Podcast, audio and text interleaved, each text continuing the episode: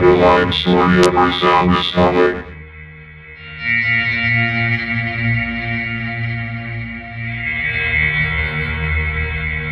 Subsonic.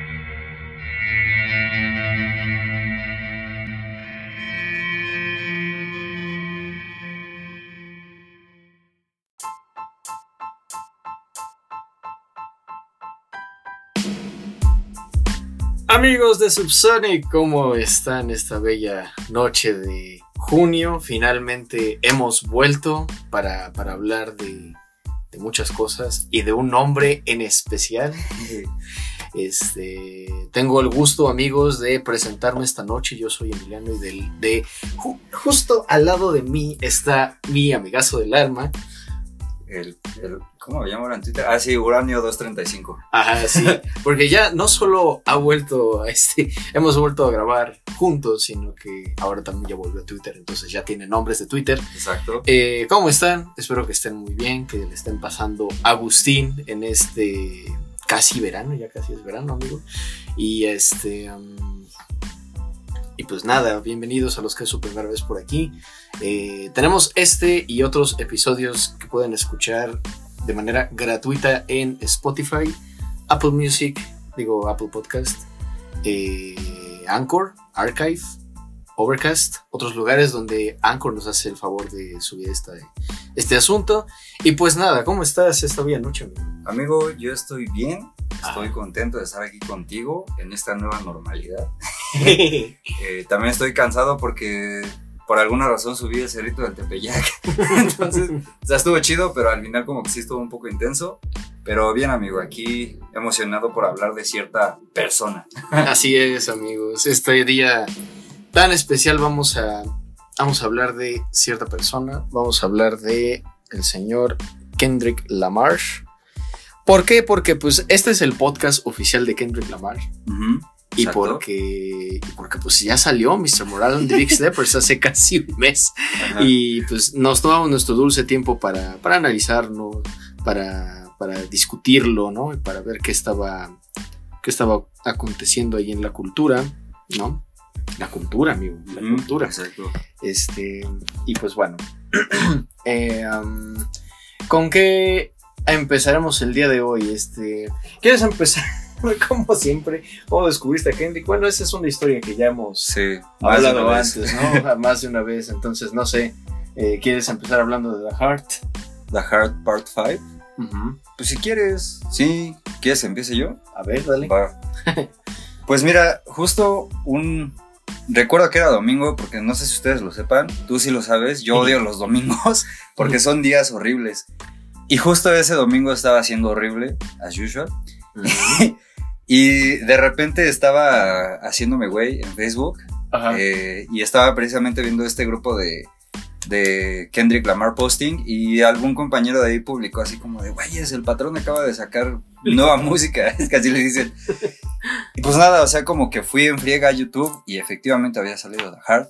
Mm. Eh, yo la primera vez que la escuché, la neta, como que sí me saqué de onda porque dije, güey, ¿cómo esperan que termine el domingo después de esto? Literal se me quitaron las ganas de hacer lo que, lo que estaba haciendo.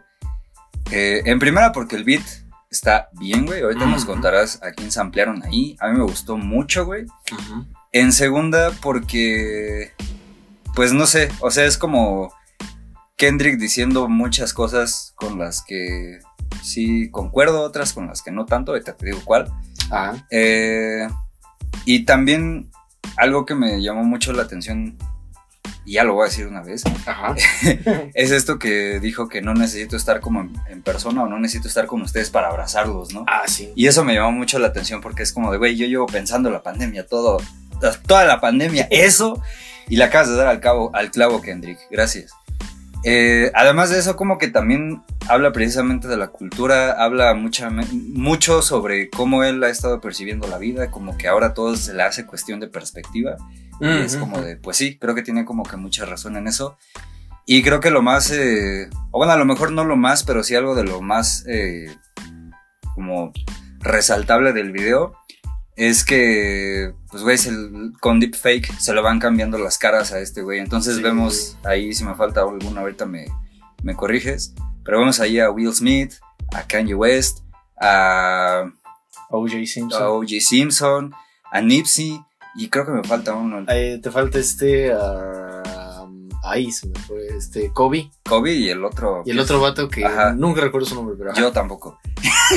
Entonces, sí, se van cambiando las caras y lo gracioso es que eh, conforme van cambiando las caras, como que la letra también se va acoplando, ¿sabes?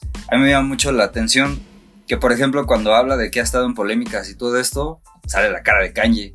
Que Sí, no es como inusual que Kanye habla esté en de medio de... bipolaridades. Ajá, exacto. Sí, sí. Y cuando está diciendo así como, mira todo lo que he hecho por ti, aparece la cara de Will Smith a propósito de lo que hizo en los ujú. y también todas las declaraciones que salió a decir después Jada Pinkett. Entonces, no sé, me gustó mucho, la verdad, estuvo chido, creo que le dio al clavo y me hypeó más para el disco. ¿Y tú qué tal? No, pues a mí igual me encantó. El sample, como estamos viendo aquí, es de una canción de Marvin Gaye que se llama I Want You. Ujú. Aquí en Who Sample también citan Itzo de Jay-Z, pero eso es porque hace una pequeña referencia lírica por ahí. Dice: I do this for my culture, to let you know what a N-word look like Ujú. from a Range Rover, algo así. Inside of a Bulletproof Range Rover, algo así. Ajá. eh, pero sí, hab- hablando primero de. Primero que nada de la letra. Ujú. Ah, la letra está brutal, o sea, está atascada de cosas. Aquí no pude resaltar como cosas que me llamaran así mm, en particular la atención, pero sí por ahí dice que las Rebellious y las Margielas te darán la forma de diseñador. Eh, um, que son este, creo que son productos que se usan en joyería o algo así. Y este, y ajá, me llama la atención este que es un, usa un verbo propio de la joyería, es decir, darle forma como a las joyas que estas Rebellious y estas Marguilas te darán forma, te van a cincelar, ¿sabes? Como diseñador. Luego, por ejemplo, también tiene allí uno que dice, si das el giro equivocado, ya sea la voluntad o la alineación del volante. Ajá, que juega ahí con la palabra will, will, de, will de voluntad y will de, Ujú. de, de este, de giro de- de- del volante. Ajá. Sí, habla de muchas cosas, habla principalmente de pues de la cultura, de la cultura en la que él ha estado inmerso, este que es la cultura que nos que nos hace ser violentos, la cultura que nos hace ser este vayan pescando estas cosas porque estas van a Sí. vamos a hablarlas después. Este, ser violento, no tomarse bien la ser un mal perdedor, ¿sabes? Eh, pues no sé, o no tratar de manera amable, de manera correcta a las otras personas, especialmente a las mujeres, etcétera, ¿no? O sea, la violencia que está como, como totalmente fuera de, de control, ¿no? Etcétera. De eso habla básicamente, y pues sí, como dices, o sea, usa esos deepfakes eh, para, para ilustrarlo, ¿no? Eh, estaba tratando de buscar la letra por acá Ajá. para ver si ahí nos dan una pista de, de quién es este otro que nos falta, Ajá. que sí tiene una razón de ser, según recuerdo. ¿No es el que me habías contado que fingió un tiroteo o un rollo así? creo que algo así, me parece que sí denunció a alguien que porque lo había atacado o algo así, y al final resultó que no era tanto Ah. por eso, sino que era porque el vato en cuestión era africano. LOL. Y, y este vato que estamos hablando pues, es, es afroamericano y quizá tiene un tono de piel más claro. Y pues vio a este y dijo, ah, pues qué hace este sujeto que viene de, de allá y está metiéndose en donde no debe. Este. Sí, no, no, no ubico más o menos dónde está. No me acuerdo exactamente. History repeats, make amends, then find uh, anywhere with the same skin to do it. Sí, es este. Ujú. Um, Jersey Smollett es este vato. Ajá. Sí, ahí está. Ujú. Sí, fabricó un crimen de odio homofóbico y No. racista, dice aquí en Genius. Eso pasó en enero del 19, ¿no? Entonces, pues, como que Kendrick toma a todas estas personas y dice, fíjate nada más como lo que le pasa a Kanye, cómo es Kanye, cómo es este vato, eh, cómo es este... ¿Qué, qué fue lo que hizo Will Smith? Y entonces Ajá. como que lo que te trata de decir Kendrick es todas estas personas lo hicieron por algo y ese algo es la cultura. O Sí, sea, sí, la sí. cultura es la que nos orilla a hacer estas cosas. Ajá. Que al final ahorita puede sonar como justificación, pero ya analizando el disco creo que para nada es justificación. Yo a a veces como que lo considero más como una especie de reclamo o regaño. Mm. No sé cómo lo viste tú, pero sí. Y es como medio, sí, o más bien sí es muy interesante ahorita que mencionas esto del racismo, porque justo ahorita que me he estado dando como a la tarea de seguir a mucha gente de Estados Unidos en Twitter, me he dado cuenta que este pedo del racismo entre africanos y afroamericanos sí es como que muy marcado. O sea, los afroamericanos de repente no quieren a los africanos y a la inversa, o sea, como que en África tampoco tienen una muy buena eh, percepción de, de los afroamericanos. Pero creo que también como que tiene que ver con un rollo, ¿cómo decirlo? Sí, cultural como de Estados Unidos. Porque, por ejemplo, ahorita que estábamos hablando de Malcolm X, Ajá. no sé si te acuerdas que en la biografía hay como un pasaje en el que menciona así que a los negros que eran de África, a ellos sí los respetaban, no los, no los trataban como trataban a los afroamericanos. Entonces creo que tiene que Mm, ver ya, como sí. un- una cuestión ahí de rencor, un pedo así. No sé, es, es como raro eso. Sí, sí, sí, es todo un tema, de hecho. Eh, ajá, pero bueno, así como habla de estas personas y los errores que cometieron y cómo es que la cultura los orilló a hacer eso, también señala la parte positiva, es decir, este, Kobe Bryant y las cosas que aportó Sí, a, sí, sí. a la cultura y Nipsey Hussle finalmente, que es a quien marca, y hace algo interesantísimo al final, eh, que incluso este, por ahí leí que había causado probablemente polémica entre los fans de Nipsey Hussle. Yo no me puedo llamar fan porque no he escuchado mucho del hombre, eh, pero pues yo no vi como mucho de polémica al respecto. La polémica, eh, um, según esto, era, ah, pues es que cómo puedes tú saber o, o creer saber qué es lo que estaba pensando Nipsey cuando Ya. lo mataron. Ajá. Ajá, porque eso es lo que hace, básicamente. O sea, cuando tiene la cara de Nipsey, empieza a decir, este... mm, A ver, déjame ver si lo ubico. Ah, sí, pero no me cambió el mirar por el cañón de la pistola. Debería de sentirme resentido porque no vi mi potencial por completo. Debería de sentirme arrepentido por el bien en el que andaba. Todo es todo. Esto no es coincidencia. Esa mañana desperté con mi corazón para darles. Mientras sangro en las bocinas, sientan mi presencia. A mi hermano y a mis hijos estoy en el cielo. A mi madre y a mi hermana estoy en el cielo. Bla, bla, bla. A mis fans y al asesino que adelantó mi muerte te perdono. Solo ten por sabido que tu alma está en tela de juicio y el dolor en tus pupilas cuando se jaló ese, vi el dolor en tus pupilas cuando se jaló ese gatillo. Y aunque lo que me hiciste fue espantoso, desde luego que me sentí aliviado, completé mi misión, no estaba listo para irme, pero cumplí con mis días, mi creador está complacido. Este, no puedo expresar cuánto los amo, y es la parte que nos decías, ¿no? No necesito estar en carne y hueso para abrazarlos. Sí, sí, sí. Sí, sí, pero, ajá, esto es lo que dice como, como este, sí, como Kendrick, pero también como Nipsey, así diciendo, yo perdono a este, este vato que me, que me quiso matar. Ahora, en cuanto al flow, pues, solo fue impecable, ¿no? Sí, sí, Ujú. sí, sí. Sí, no. Y digo, hilar todas estas ideas con el flow que tiene también está como bastante cabrón. Sí, sí, sí. Y pues finalmente, como decíamos, el beat pues tiene esta parte de, de I Want You que básicamente es este, ni siquiera es tanto un sample, yo no lo llamaría un sample. Ujú. Básicamente agarró un montón de músicos, les dijo toquen I Want You de Marvin. Gaye y vamos a rapear sobre eso, ¿no? Oh, Sí, Ajá. sí, básicamente. Sí, Pónganle unas baterías y ya está. Exacto, ah, porque hay una parte en la que dice quiten las baterías por Ujú. favor y nada más escucha el bajo. Exacto. Entonces, como, sí, no, este, fue genial. Y eso pues como que nos super hype. Sí, la neta es que sí. Ajá, porque esto salió que un, decíamos, un 8 de mayo, Ajá. la Hard Part 5. Y pues ya era esa la semana que seguía, ya era la semana de, de, de Mr. Moral and the Big Steppers. Eh, claro que nosotros no lo alcanzamos a decir, incluso les preguntamos ahí si había sido doble, etcétera, si era doble. Eh, pero en fin, este, esta primera, este primer bloque pues lo vamos a, a cubrir con, con cosas acerca de Kendrick. Ajá. Y ya después de eso, pues ya hablaremos a detalle del álbum qué Ujú. nos pareció. Ok. Y ahora que sí. Este, pues no sé, a reserva de que tengas algo mejor, este, dime. ¿Tienes una canción favorita de Kendrick? ¿De Kendrick? Ajá. O sea, de Kendrick, Kendrick, De- no de Mr. Morale. No, no, no, de Kendrick, Kendrick. Ajá, sí, de todo su catálogo. Es que es. Justo ayer en un evento laboral me pidieron escoger una, una película favorita y es algo que me cuesta mucho porque hay muchas cosas que me gustan. Y con Mm. Kendrick, sí te podría decir, el DM es mi favorito, el tal es el que me gusta. Es que no hay uno que me guste menos tampoco en cuestión de discos, güey.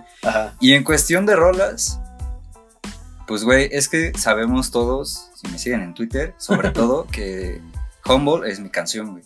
Ujú. Pero no sé si es mi favorita porque DNA también me gusta mucho. Mm, sí. Pero The Blacker the Berry también es una que me gusta demasiado. Entonces, así como que una favorita, favorita, favorita, creo que no. Pero, no sé, hubo un tiempo en que estuve como muy, digamos, obsesionado con Poetic Justice. Sobre todo porque fue también cuando vi la película, güey. Entonces, como Ajá. que le entendí más cosas, güey, esos rollos. Entonces, no sé, creo que sí. Así como de bote pronto podría decir Poetic Justice es mi favorita por el flow, güey, por todo el trasfondo que tiene la película de Tupac y Janet Jackson, por los samples de sí, porque Drake suena muy bien en esa rola, güey. Ajá. Entonces, sí, yo digo que estaría. Bueno, ahorita voy a poner a Poetic Justice, pero The Blacker the Berry, eh, DNA y Humble tienen como Un lugar. posibilidades de estar ahí también. a ¿Tú qué pex? Sí. Híjole, pues igual se me dificulta un poco. Este, sobre todo porque podría elegir canciones que me gustan de cada álbum. Um, pero aunque ciertamente el disco que más escucho de Kendrick es To Pimp a Butterfly. Sí. Sí, entonces, um, por ejemplo, del To Pimp me gusta mucho How Much a Dollar Cost, eh, These Walls, The Ujú. Blacker the Berry, o sea, se me hacen rolotas, pero rolotas. E incluso a veces en, cuando estoy como en un mood así como agradable, eh, Complexion me parece una rola fenomenal. Y se me hace muy bonita también. Sí, sí, sí. Este, pero sí, yo creo que sería alguna de Tu Pimp. No porque los otros no me gusten, sino porque les digo, creo que el que más escucho es Tu Pimp. Ujú. Digo, si tuviera que elegir una de cada álbum, por ejemplo, um, del Section 80, creo que mi favorita es Rigamortis, Ujú. aunque últimamente escucho más Ronald Reagan Era. Eh, del Good Kid podría ser Money Trees o eh, Sing About Me. Pimp, pues ya les dije. Um, del Untitled. del Untitled me gusta más, este, creo yo, el Untitled 5. Ajá. Sí, me gusta mucho la intervención de J-Rock. Y, um, y del Dem, pues, pues probablemente me iría con Fear o con DNA. Ah, no, Element también me gusta. Sí. Ajá. Y pues del nuevo, ahorita les digo. ¿eh? Sí, sí, sí. Pero sí, sí, es- así está mi distribución. Ok, ok. Ajá. Si se preguntan por qué nos reímos con Tyler, lo que pasa es que, ajá, como que hubo un tiempo en el que no sabíamos si contarlo o no como un álbum. Ajá. Sobre todo porque, pues, como que de inicio era esta onda de, no, es que es un disco de sobras y no Ajá. sé qué.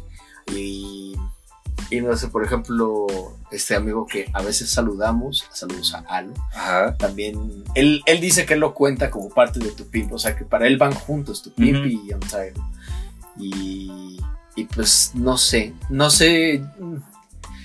Digo, no, no veo cómo eso estaría mal, pero yo sí lo separaría. sea, sí siento que son como cosas aparte. Ajá. Ujú.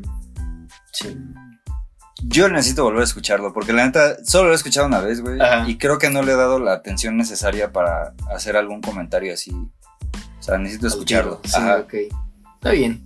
Pero bueno, este. En este álbum creo que colabora con bastantes productores. Ahorita no me acuerdo de, de quiénes son todos los productores del álbum. Me acuerdo que sale este Pharrell y The Alchemist. Ajá. Pero esto solo abre las posibilidades, ¿no? O sea, sí, sí, sí. O sea, ¿con quién, ¿con quién le falta colaborar a Kendrick? Con. Residente. No, no es cierto. ¿Con quién? Bueno, digo, en cuestión de producción. de producción. Fíjate, yo digo que ahorita a lo mejor alguien hasta me va a mentar la madre, güey. Pero. yo digo, a lo mejor es muy forzada mi percepción. Pero me gustaría imaginarme qué haría con el Tiny, ¿sabes? Y te voy a decir por qué, güey. Ok, a ver. Porque topas el mood que tiene Phil Eh, Sí. Ajá, que es como muy, mood muy tranquilo, güey, como que medio ambient.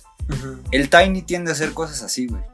Entonces me gustaría que el Tiny se pusiera en su. eh, ¿Cómo decirlo? Como en su mood. Soy muy fan de, de Ghost in the Shell. Y voy a hacer un beat tipo Feel para Kendrick. Eso me gustaría verlo y con Kenny Beats. Ah, sí, con Kenny Beats. Porque ese güey hace beats muy poderosos, güey. Y la neta siento que si Kendrick se montara en alguno de ellos, sonaría chido. Sí. Sí, no, este Kenny Beats tiene una visión artística bien interesante. Ajá. Porque, sobre todo, a mí lo que me fascina de Kenny Beats es que sabe perfectamente qué es lo que necesita cada artista con el que trabaja. Sí, sí, sí. Ajá, porque, o sea, bien puede producir a Denzel Curry, pero también se produce a Idols y le saca una potencia, pero mamona, y es como, güey, qué pedo. Y bueno, aquí estamos viendo la lista de productores de, de, de este, de Mr. Moral. Y pues está por ahí Soundwave, ¿no? De cajón. Baby Kim también produjo. Fíjate, eso yo no lo sabía. Wow. Este. um, DJ Taji. Beacon, creo que con él ya había colaborado antes. De Alchemist. Estoy señalando los que conozco porque hay muchas otras personas que no toco en Ujú. plan. Eh, pero ajá. Por ejemplo, a mí. sí, ya hemos escuchado a Kendrick montado en un beat de Madlib, en la de No More Parties in LA. Pero sí me encantaría escuchar qué, qué haría con Kendrick. Sería Sí, sí, sí. interesante. Igual con. ¿Quién más? Con Metro Boomin ha colaborado, no me acuerdo. Creo que no. Eso también estaría interesante. Y pues hay otros productores, ¿no? Como. Digo, productores más, más de pop, como este. Jack Antonoff o Michael Isondo o así. Que, que, pues no sé, o sea, saben hacer rolas pop y les salen bien.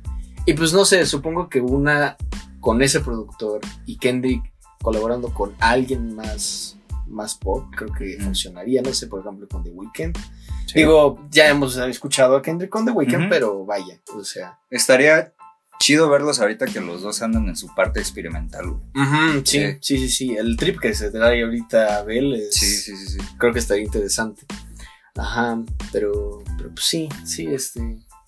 Hay muchas posibilidades para, para Kendrick. También con este otro músico eh, de electrónica que se hace llamar 103 Point Never. Él es muy experimental también y también ha colaborado con Abel. Estaría padre ver qué haría con Kendrick. Sí. Y pues eso, eh, um, no sé, ¿qué más podríamos platicar en esta en esta hora? Bueno, ahorita hablábamos de, de Weekend y colaboraciones, ¿no? Que ha Ajá. hecho. ¿A con quién con quién este debería de colaborar, pero así como un featuring ahí, Así. poniéndose al tiro con alguien? Yo digo que la obligada sería con J. Cole. Sí, eh, bueno, eso está como súper cantado, Pero- nomás no pasa. Por ejemplo, creo que ya te lo había comentado algunos días atrás y teniendo en cuenta cosas que vas a comentar ahorita, hay cosas que vimos en el disco Sí. que ya platicamos eh, be- behind the scenes. Eh, creo que también estaría chido que colaborara con Denzel Curry. Sí, güey, estaría muy cabrón.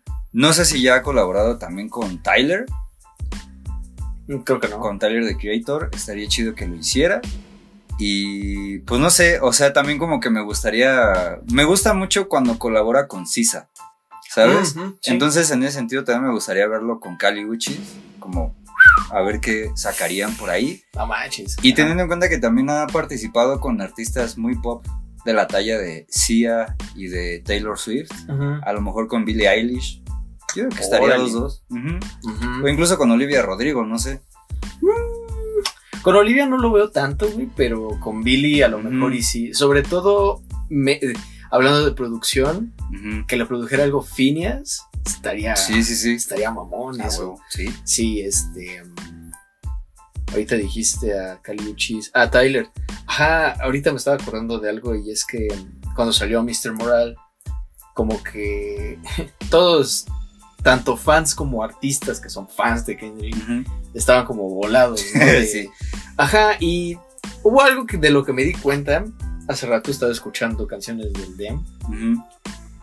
Y ves cómo está de repente grita Kid Capri, este, just remember what happens on Earth stays on Earth, y cosas así. Y dije, güey, es lo mismo que hace DJ Drama en el disco de Tyler, en el más nuevo, en el Ujú. Call Me If You Get Lost. Ujú.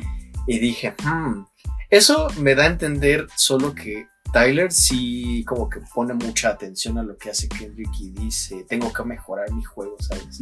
O sea, ese, e- e- ese verso de Control donde mencionó también a Tyler, este, como que Tyler se lo tomó más en, ok, ok, tengo que Ajá. mejorarme, ¿sabes?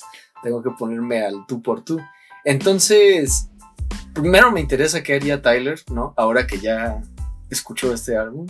Y me interesaría, como también a ti, saber qué harían juntos, Sí, sí, sí. Tyler y Kendrick. Sí, con Denzel sí me encantaría escucharlo, sobre todo porque Denzel igual, este, como que lo escuchó y dijo, bueno, ya es hora de ponerme a escribir. sí. sí, sí, sí, sí. Eh, ¿Con quién más estaría, estaría bueno escuchar a Kenny? Pues sí, o sea, la de J. Cole es, ya está, ya, ya nos la deben desde hace mucho. Ujú. Mm, por ahí también están Vince Staples que la anda rompiendo mucho últimamente. Sí. Con Travis ya ha colaborado. ¿Con quién más? Con Kanye también. Con. Kanye. Con este güey de Six Seals Sonic, este Anderson Pack. Ah, con Anderson también Suena ya. muy bien también. Ah, con Bruno Mars estaría. Sí, pues para ver qué hacen. Estaría loco, sí. A propósito que, de que los amplió en Dem, estaría chido. sí. sí, cierto. Ajá, pues no sé. O que haga más cosas con el Thundercat. Las cosas que hace con Thundercat me encantan. Entonces, sí, muy bien. ¿Qué más? ¿Qué más podemos? Este, um, bueno, algo que no comentamos hace rato de The Heart es que el video y estos deepfakes marcan la primera colaboración de, de Kendrick y Y los, creadores de, de South Park. de South Park, que se Sí, llaman- cierto. Ah, ¿dónde están? ¿Dónde están? Los había visto aquí. Ah, sí, Matt Stone y Trey Parker. Ajá.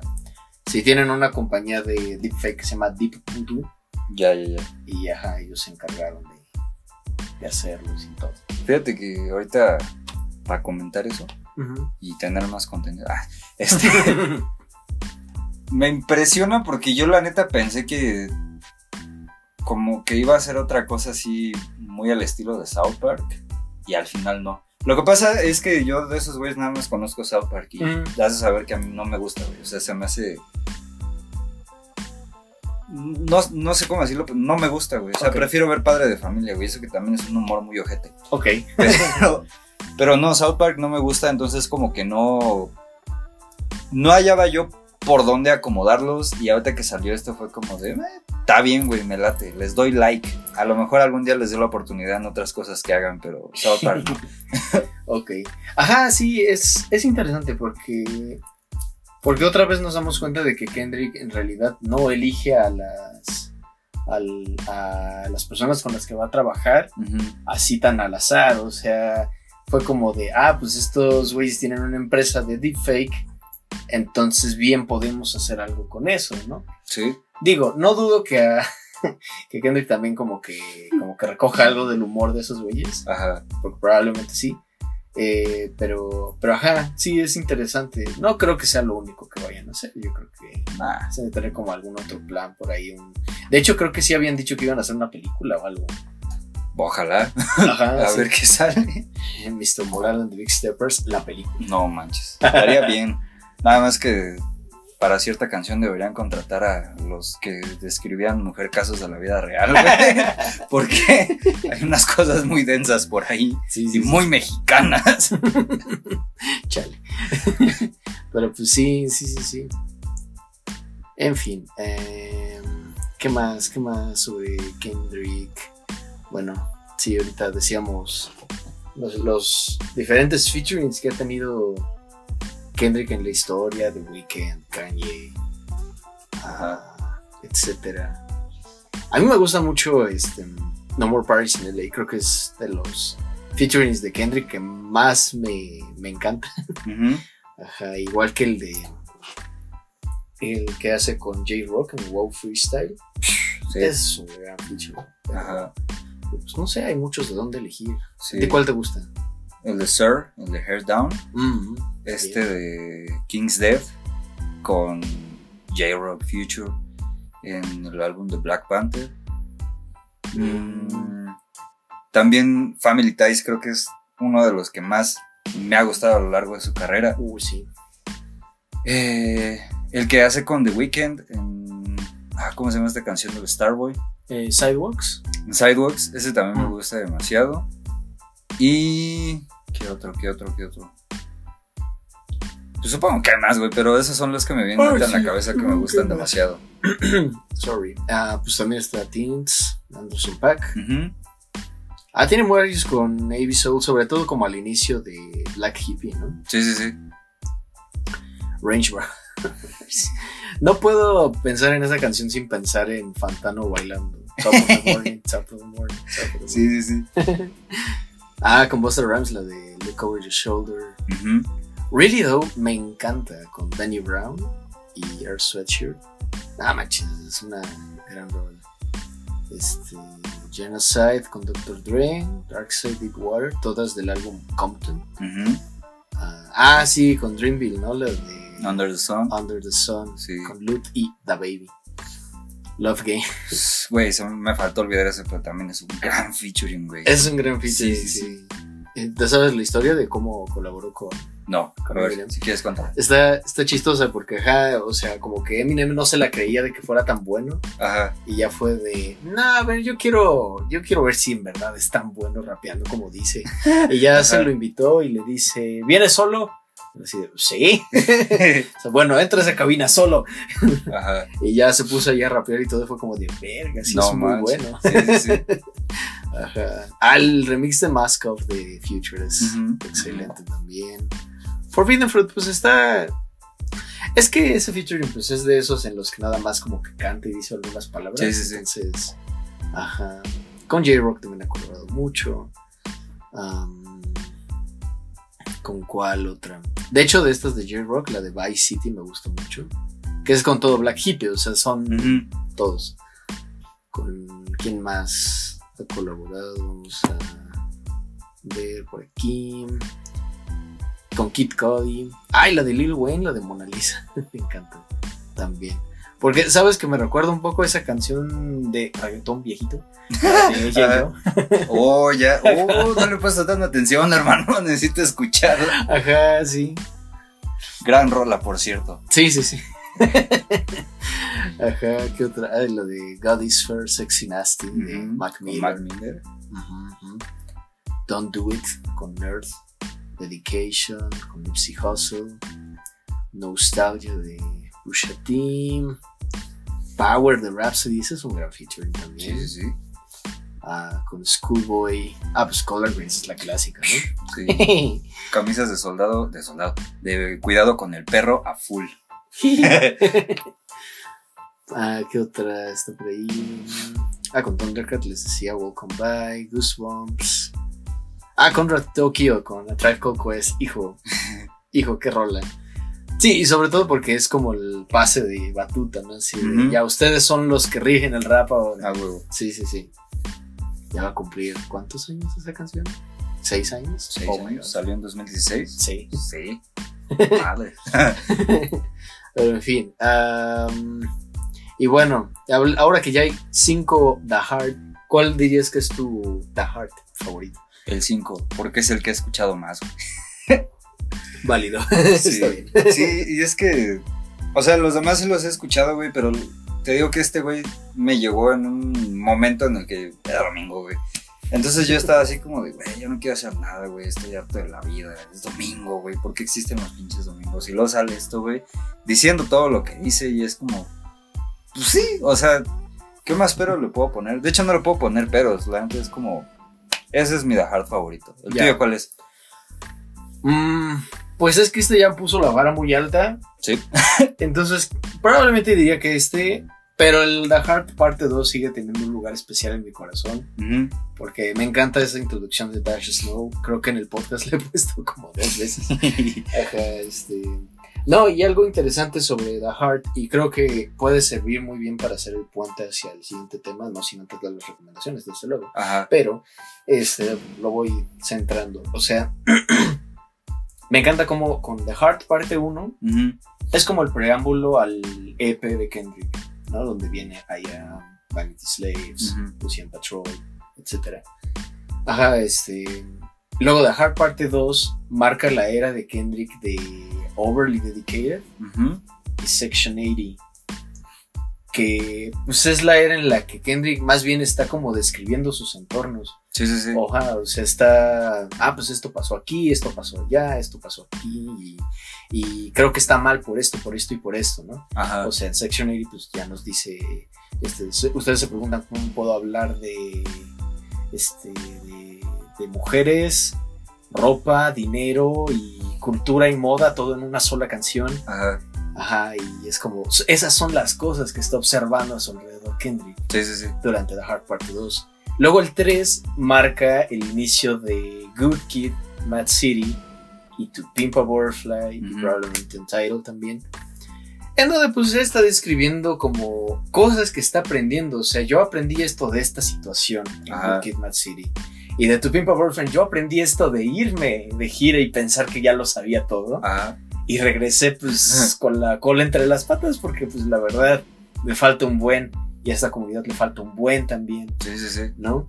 Y The Hard Parte 4 pues ya marca el inicio de Dem, que es como mm, todo lo que he hecho y por qué me siento mal. Ujú. Ajá, ¿por qué, por qué este, todo el mundo quiere que rece por ellos, pero nadie reza por mí? Sí. ¿No?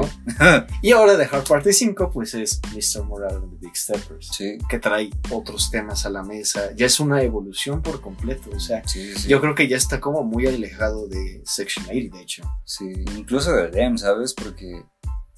Pues sabes que el Dem es mi favorito. Y en Dem. Pues es que pasa algo chistoso porque te empieza a hablar de cultura, racismo, Dios, ser humilde, el amor y todo eso. Y al final, en Dogworld, te hace como un análisis, sí, de su entorno, pero ya no tanto de su entorno de Compton, California, las giras y todo esto, sino de el entorno de la familia Dogworld, o sea, de. Kendrick es esto, Kendrick es aquello. Y me llama mucho la atención porque a veces siento que se queda ahí y en Mr. Morale ya lo lleva a un...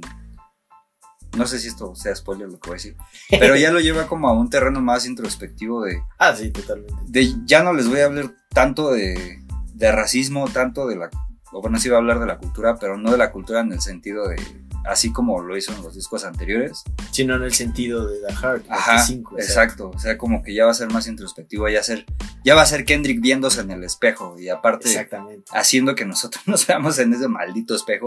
Y, y sí, o sea, creo que eso. Sí, sí, sí, es como un espejo en el que te, te obliga a mirarte.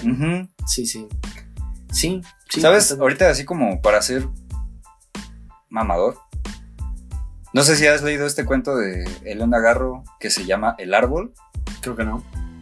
Bueno, léelo, léanlo. Es un cuento muy interesante porque habla de cómo precisamente la cultura hace que los hombres se sientan de cierta manera, lo estoy diciendo así para no hacer spoilers, de cierta manera respecto de ciertas cosas y cómo hace que las mujeres se sientan de otra, ¿no? Entonces creo que Mr. Morale me hizo sentir así, güey. No sé, es, es Mm, raro. Sí, Ya, ya, ya. Van a leer ese libro, ese libro, ese cuento, está chido. Muy bien. Eso haremos. Y antes de entrar de lleno, unas recomendaciones. ¿Qué te parece? Claro, Recomendaciones de la semana, ya que nos fuimos como un mes. como cuatro semanas. pues mira, eh, creo que lo... Sí. Ajá. Les voy a recomendar varias cosas. El primero es algo que creo que ya nos habías recomendado tú, que es este disco de Churches que se llama Scream Violence. Está... Bueno, así a secas, güey. Yo aquí en mi, en mi documento este le puse 8. De hecho, lo puedes ver ahí. Ahí tiene un 8. Ah, sí, sí, ahí sí. Lo corroboro. Ajá. Sí, le puse 8 porque sí me gustó, pero no siento que sea el mejor trabajo de Churches, güey. Ok. Como que a ratos se me hizo así como de, eh, no está mal, pero tampoco está como que muy bien. Mm. Pero está bien, o sea, me gustó mucho escucharlo después de tanto tiempo. Y no sé, voy a esperar a ver qué más sacan. Va. Eh, luego también escuché The Signes de Disturb. Es New Metal, a propósito de que ahorita ando muy, mo- Ah, muy montado otra vez en el New Metal y en el Metal. Eh, le puse 7, güey. La neta como que no me gustó tanto. Nada más hay una rola que me gusta. Dos rolas que me gustan mucho de ahí, que es Down with the Signes y Stupefy, que son como las más este, famosillas y que de hecho Ujú. encontrábamos en los mashups que ya hemos comentado. Sí, sí. Luego también está eh, este disco que se llama Steal This Album de System of a Down. Que, güey, yo no sé por qué cada disco que escucho de estos güeyes me gusta, güey. No, neta, no sé si son muy buenos, yo creo que sí. Pero neta se rifaron con esto, güey. Me gustó mucho. Y sí, un día me lo voy a robar, güey. ¿Para qué le, le ponen ahí que me lo robe? Eh, luego también el disco de Venom de 2018 que se llama Storm the Gates. Eh, otra vez, güey, es metal en pleno 2000 y tantos, güey. Ya está muriendo, güey. O sea, está bien, pero no está en su mejor momento. Y este Mm, disco es como de, sí, me gustó, güey. Pero sí te das cuenta de que ya lo están forzando, güey. De que Venom ya es una banda que está aquí desde 1980 y tantos y que ya, ya se cansó, güey. O sea, no está mal, pero ya, Ya, se, se nota que... agotó el concepto. Ajá, exacto, güey. Mm. Luego van a hacer dos discos de Daddy Yankee, cambiando de... Cambiando radicalmente de tema. Ajá. eh, el primero va a ser Barrio Fino, güey, que a mí me gustó, güey. La neta es un discazo. Ok. Creo que hasta hay una película que se llama así, güey. Habrá que verla para ver si habla de lo mismo del disco. Ajá. Eh, Güey, pues tiene todas, o más bien la rola de Daddy Yankee, que es la gasolina, güey. Mm. Pero también hay otras dos rolas que, que me gustan mucho, que son con rap. Una cuyo nombre no me acuerdo y otra que es Santifica tus escapularios. Ok. Eh, en la, esa rola cuyo nombre no me acuerdo me late porque Daddy Yankee tiene un flow así psh, que te cagas, güey. Neta, es- era muy bueno el flow de ese, güey. Luego lo estaba más o menos platicando con Kato en esta semana. Saludos Mm. a Kato. Y me pasó una colaboración que tuvo en sus inicios con Nas, güey. Y también güey. se rifó, güey. Nada más que le hizo sobre con otro seudónimo. Y, güey, o sea, creo que este disco es la muestra, junto con esa colaboración con Nas, de que Daddy Yankee en el rap latino, güey, pudo haber sido mucho más mejor y en cualquier sentido que lo que Residente siempre ha intentado, pero nunca va a poder, güey. Entonces, eh, no sé, la neta está muy rifado y me gustó. Aplique a lo Vera en la quemada. Sí. Luego está eh, The Cartel, dos puntos de Big Boss. Este también me gustó, güey, nada más que acá siento que ya se tiró un poco más a lo pop, a lo que pega en el radio, a lo que le va a llamar la atención a todos y a lo que van a poner en las fiestas durante los siguientes 10 años. Y sí. Eh, y está bueno, güey. O sea, haciendo un disco, un disco de reggaetón está, está chingón, güey. Me lató, me Ok. latió, perdón. Y luego otra vez, cambiando radicalmente de género, eh, algo que yo clasifiqué como atmospheric symphonic black metal. ok. Eh, esta es una banda de Grecia que se llama Rotting Christ. Y su disco se llama Kata Ton Daimona Eatoi. No sé, Deatoi. No sé qué chingados, güey, está en griego, güey. en inglés es algo así como haz lo que se te dé la gana. Es de 2013, güey. Este sí me gustó. Está, está muy bien hecho, güey. Creo que 2013 fue el último año en el que salieron discos de metal chidos, güey. Mm. Y ya de ahí todo es como, pues ya, ¿no, güey? Entonces, la neta, este sí lo recomiendo. Está chido, me gustó. Es lo que yo digo que pasa con el black metal cuando dejan de tenerle miedo a meterle producción y le meten producción chida, güey. No sé. Ok. Y ya por último, otra vez cambiando radicalmente de género, les quiero recomendar este disco de 2019 que se llama Las Batallas de Porter, güey. No mames, qué buena banda, güey. Eh, el problema que yo tengo con Porter es que nada más he escuchado como su segunda etapa en la que se quedaron sin el vocalista original que era Juan Son Ah, y ya nada más están con David.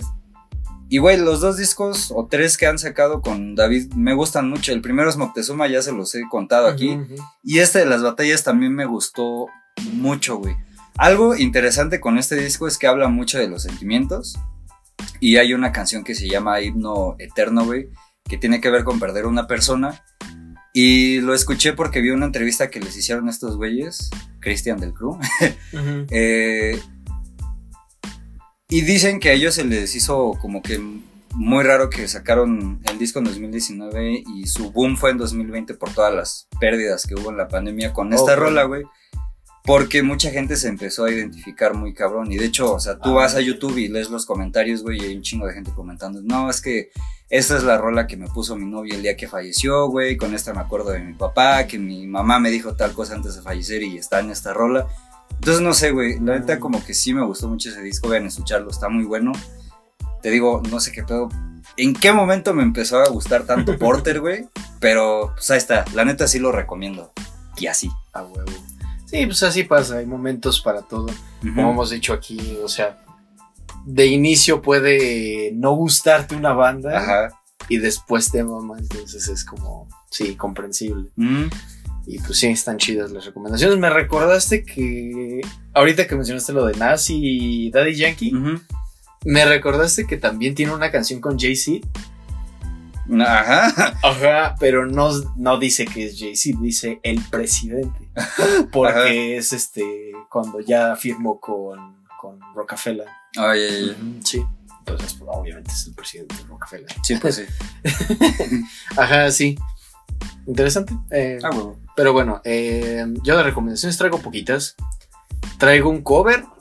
Ujú. Am, bueno, esos los voy a dejar al final. Les voy a hablar mejor de los, de los discos y demás. Ajá. Eh, Logic sacó varios, varios sencillos últimamente. Sí. Mm, sencillos que tienen una vibra muy boom bap, pero no boom bap así como, como muy agresivo, sino es algo más relax. Ajá. Eh, una que se llama Therapy Music, que tenemos aquí la portada con su hijo, supongo. Este, y otra que se llama These Days. Vinyl Days, perdón. Ajá, y las dos están increíbles, vayan a escucharlas. Logic tiene un flow bien padre. Sí, sí, sí. Sí. Y ya. Pero me encanta que este güey te digo, o sea, dice, ya, ya, este, ya voy a dejar el rap. Ya regresé. Ah, ya lo voy a dejar. Ya regresé. Así es Es como el meme del abuelo Simpson, ¿no? Que Ajá. entra y sale, entra y sale. Sí, exacto. Ah, luego también les voy a recomendar un disco de pop. Ajá. En este caso les voy a recomendar el nuevo disco de Camila Cabello, que se llama Familia. Este lo sacó el mes antepasado, el 8 de abril. Ujú. Está cortito, 34 minutos, 12 canciones. Y trae colaboraciones chidas, ¿eh? Trae ahí a Willow, la hija de Will Smith, Ujú. a Ed Sheeran, a dos personas que no conozco, una que se llama María Becerra y otro que se llama Yotuel. Ujú.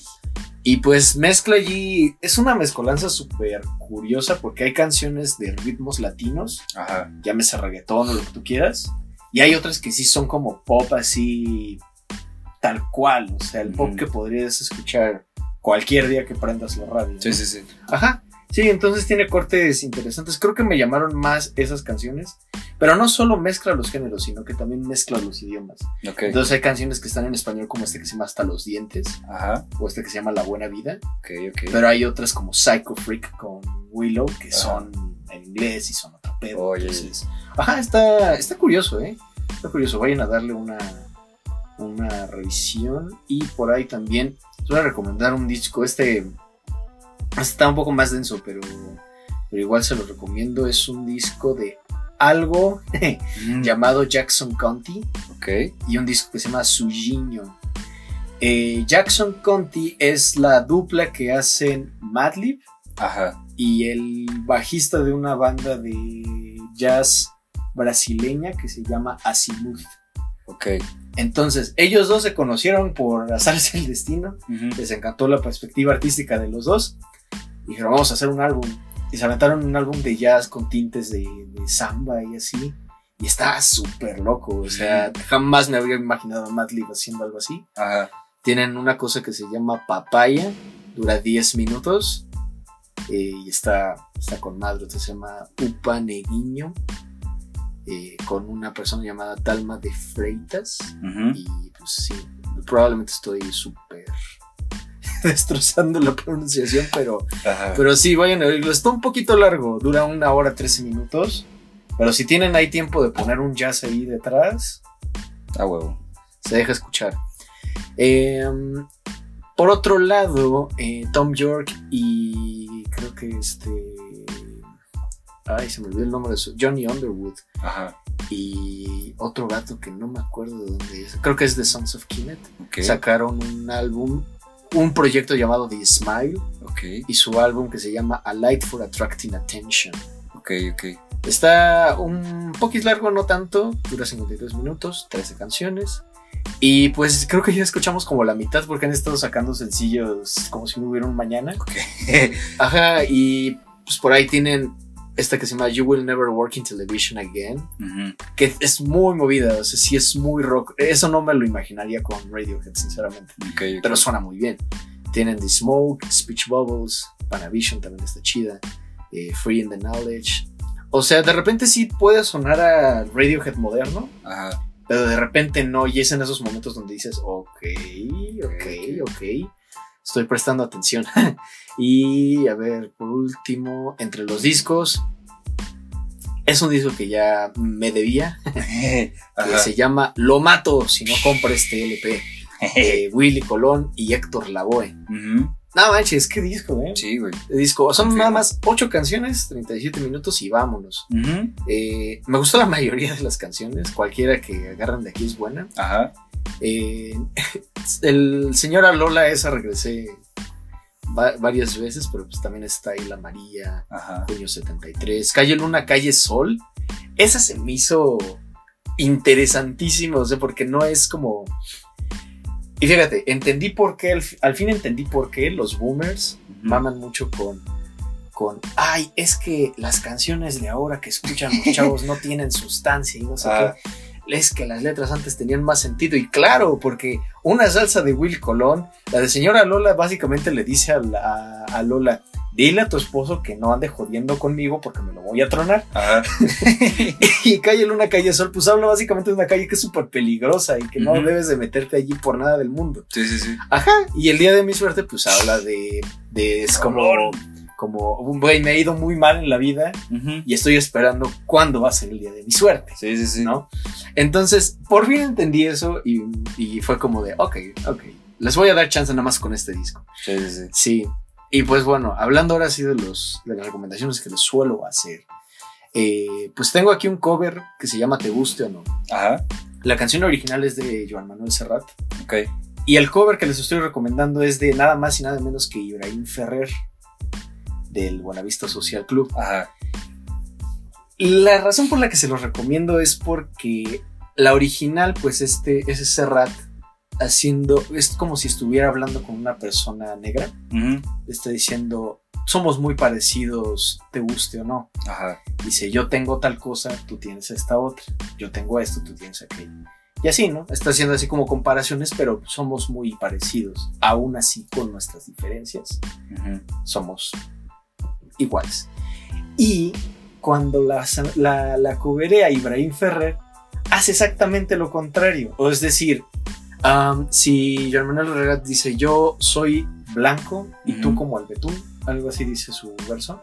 Y entonces cuando la canta Ferrer dice, tú eres blanco y yo como el betún. Ajá. Ajá, como que le hace pequeñas modificaciones a la letra para que sea él el que está hablando, el negro el que está hablando, ¿sabes? Sí, sí, sí. Sí, entonces eso me pareció fascinante, además de que sí le imprime como su propio estilo.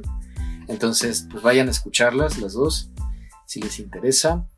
Y les recomiendo un disco epónimo. Hay una banda que está causando mucho ruido allá en Reino Unido que se llama Wet Leg, que es una banda de, de rock, un par de chicas, y pues, sacaron su disco epónimo. eh, y pues aquí tengo mi nota, no está mal, pero podría sonar mucho más diverso. De repente, bandas del estilo tienen más matices en su música y este de repente me suena muy monótono. No por eso es menos divertido ni menos este, interesante, entonces vayan a escucharlo, me dicen qué opinan. Y obviamente no podía dejar de, de lado el regreso también del mes pasado, que fue My Chemical Fucking Romance, que sacaron su sencillo Foundations of Decay. Eh, les voy a decir exactamente cuándo lo sacaron, eh, porque creo que sí fue el mes pasado, porque hasta incluso Tidal me dijo, esta fue la canción que más escuchaste el mes pasado. Ah, sí, la lanzaron justamente el 12 de mayo, un día antes de, de, este, de que saliera Mr. Moral. Ajá. Ajá, y pues ahí está, Foundations of Decay. Am, Hubo mucha gente que se quejó de la mezcla porque sí suena como muy distorsionada de repente y la voz de Gerard como que se escucha con mucho eco.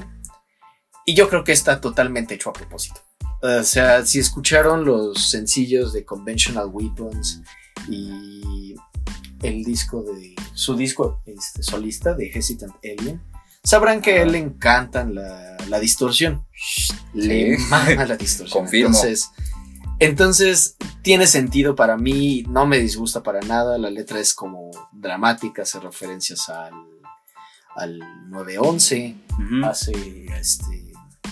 Habla mucho también de la culpa católica, ¿no? La culpa que de repente sienten las personas que crecieron en una familia religiosa.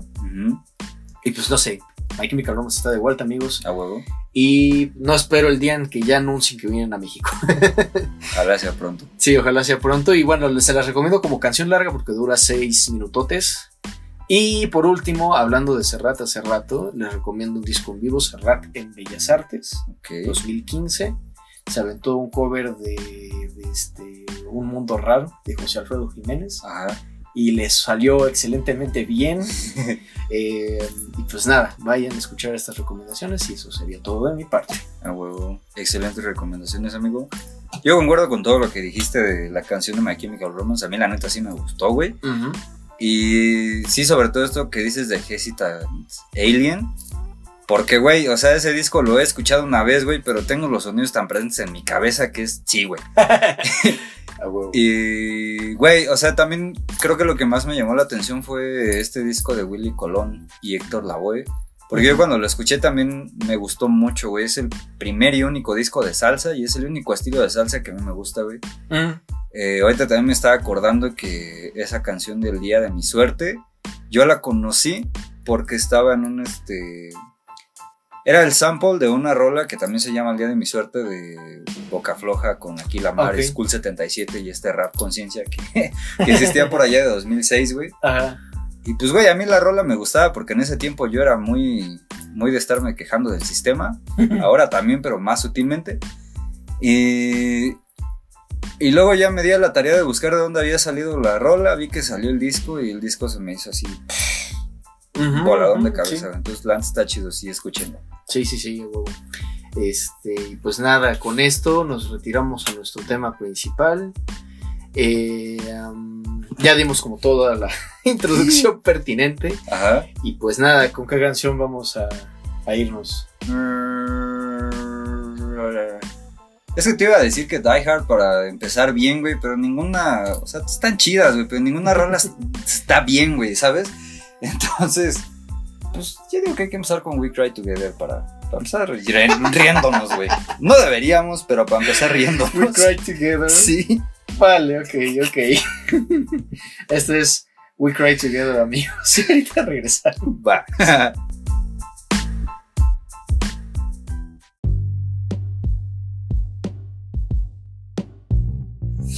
Y amigos, ese fue Lloramos Juntos Ajá. de Kendrick Lamar. Y pues nada, vamos a empezar a hablar de Mr. Morale and the Big Steppers. Yep. Que, güey, es un disco que me ha costado analizar y procesar como no tienes idea. Sí, güey. Creo que es el disco que más trabajo me ha, ca- me ha costado procesar de Kendrick Lamar. Y tomado en consideración, sobre todo, que hemos vivido dos lanzamientos de, de Kendrick, sin contar Black Panther, desde luego. Ujú. Ah, porque pues, los dos lo descubrimos más o menos en 2016, algo así. 2015-2016. Ajá. Entonces, pues ya el lanzamiento ni de To Pimp ni de Untitled nos tocó, pero sí nos tocó el de Dem. Entonces, sí, entre Dem y este, este me ha costado más trabajo. Sí, güey. Este, y pues, pues nada, no sé, ¿quieres, ¿quieres hacer algún otro comentario al respecto? Sí, güey. Es que así como me hizo sentir mal el árbol de Elena Garro y como me hizo sentir mal el apando de José Revueltas, güey. Así me hizo sentir mal esta madre. O sea, me gustó mucho, güey. Sí tiene valores de producción así chingones, güey. Los beats están así al punto. Ajá. Los flows también, güey. Pero así me hizo sentir mal, honestamente, güey. Mm, O sea, me estoy poniendo vulnerable con ustedes. Que a propósito, este disco también habla mucho de vulnerabilidad que es algo muy difícil, güey. Y justamente por todas esas cosas que me hizo ver, güey, fue como de, güey, no mames, qué pedo. O sea, yo digo que a Kendrick también le, le costó escribirlo, güey, Sí, claro. las cosas que dice ahí sí, no es algo que, que platiques así en un sábado cuando ves a tu mejor amigo después de dos años de pandemia, ¿sabes? O sea, no, güey, son cosas muy densas, siento yo. sí, claro. Entonces, sí, está, está cabrón. Ajá, sí, totalmente. Y de hecho, cabe hacer como el. La, la advertencia de que sí va a haber temas medio, medio pesados. Entonces. Entonces, tomen eso en consideración antes de seguir eh, con, con este podcast y con este disco también, desde luego. Eh, sí, o sea, a mí, te digo, lo escuché una primera vez y dije, hay algo aquí que no, no termina de, de hacerme clic, ¿sabes? Ajá. Entonces ya fue hasta que leí las letras y dije, no, no es que no me está haciendo clic, es que, güey, está hablando de cosas muy pesadas. Sí, güey. Ajá, sí. Y de hecho, ah, pues justo te, te contaba que una, hay una canción en este álbum, ahorita les digo cuál, que pues como que todo el mundo me estaba alabando y dije, "S- tengo, tengo la ligera sospecha de que algo no estoy entendiendo. Ujú. Y cuando lo entendí, sí fue como, ay, güey, y ya pude llorar al fin con esa canción porque sí fue... Sí, sí, sí. Ajá, sí, creo que necesitas como, como realmente abrirte y decir y ponerte como los zapatos de, de Kendrick un poco. Ajá. Ajá, y este, pues, pues sí, es un álbum que habla del tan hablado trauma generacional. Es un término que he escuchado mucho, sobre todo hablando de cine, porque lo mencionan, por ejemplo, con esta película de Pixar, Turning Red, y con, Ah. con otras, otras tantas películas, pero, pero ajá, o sea, el- lo, lo que se refieren hablando de eso es que, pues, son traumas que se van heredando de generación en generación, Sí, sí, sí. y pareciera que los creadores millennial son los primeros que están diciendo, no, yo ya me cansé y hay que hablar de estas cosas. Sí, güey. Ajá, entonces pareciera que eso, ese trauma generacional, al fin se va a hablar en la música. O sea, Ajá. Denzel ya lo hizo, al parecer Logic también lo quiere hacer, y ahora está Kendrick aquí para hablarnos Sí, sí, sí. de lo suyo. Y fíjate que es el. Al menos de nuestra era es el segundo trauma generacional así choncho, güey. Creo que el otro sería como el del nazismo. ¿Te acuerdas el día que te pasé la imagen de la mesita de Ikea? Que- ah, sí que... Que le faltaban dos patitas para hacer una suástica y te dije, güey, es que esto es trauma colectivo. Y creo que esto en el disco también está ahí.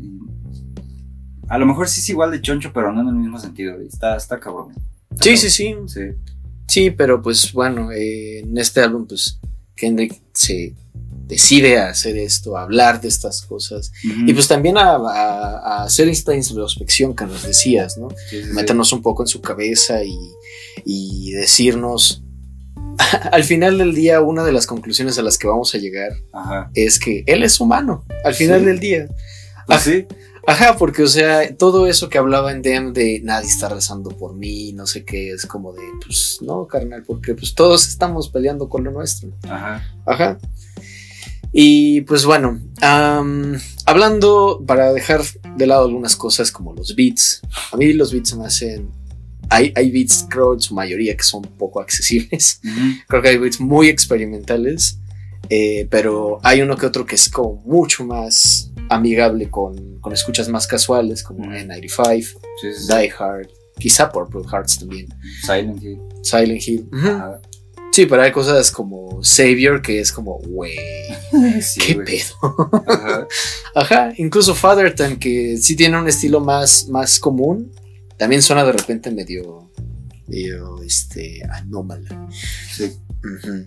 y, y pues nada, por ahí también, este, hablando de, la- de su entrega vocal, también este, vi por ahí el comentario de que nunca es el mismo Kendrick en todas las canciones, o sea, No. como que siempre tiene inflexiones de voz diferentes.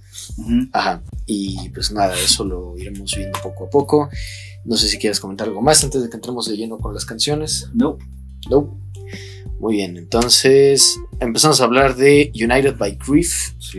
Unidos por el Luto, que empieza con una, una voz ahí que canta, espero que encuentres paz mental en esta vida.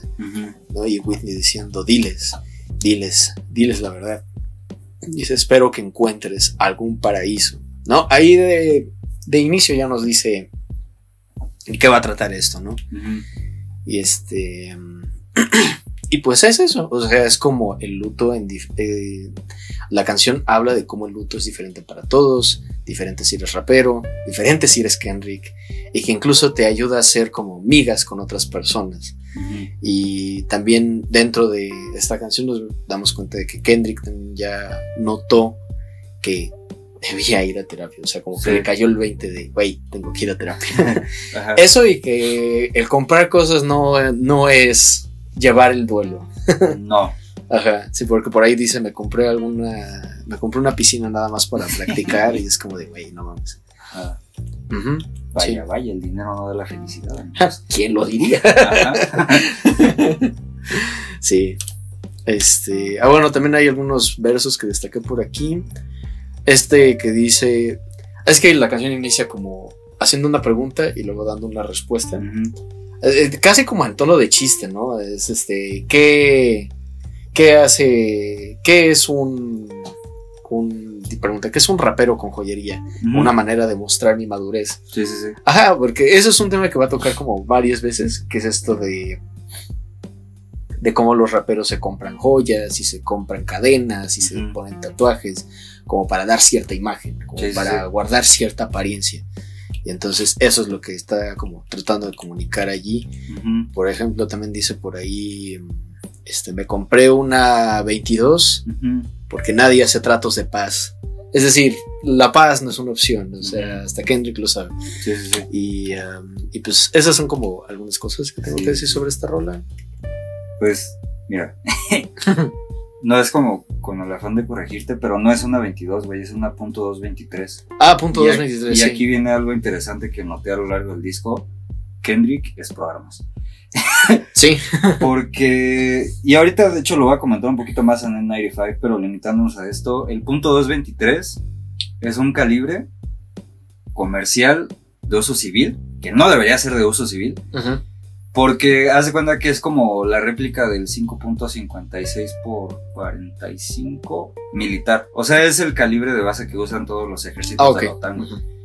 Y se usa principalmente en eh, rifles de asalto de tipo AR, que si han estado pegados a las noticias últimamente saben de qué hablo y no lo voy a comentar aquí.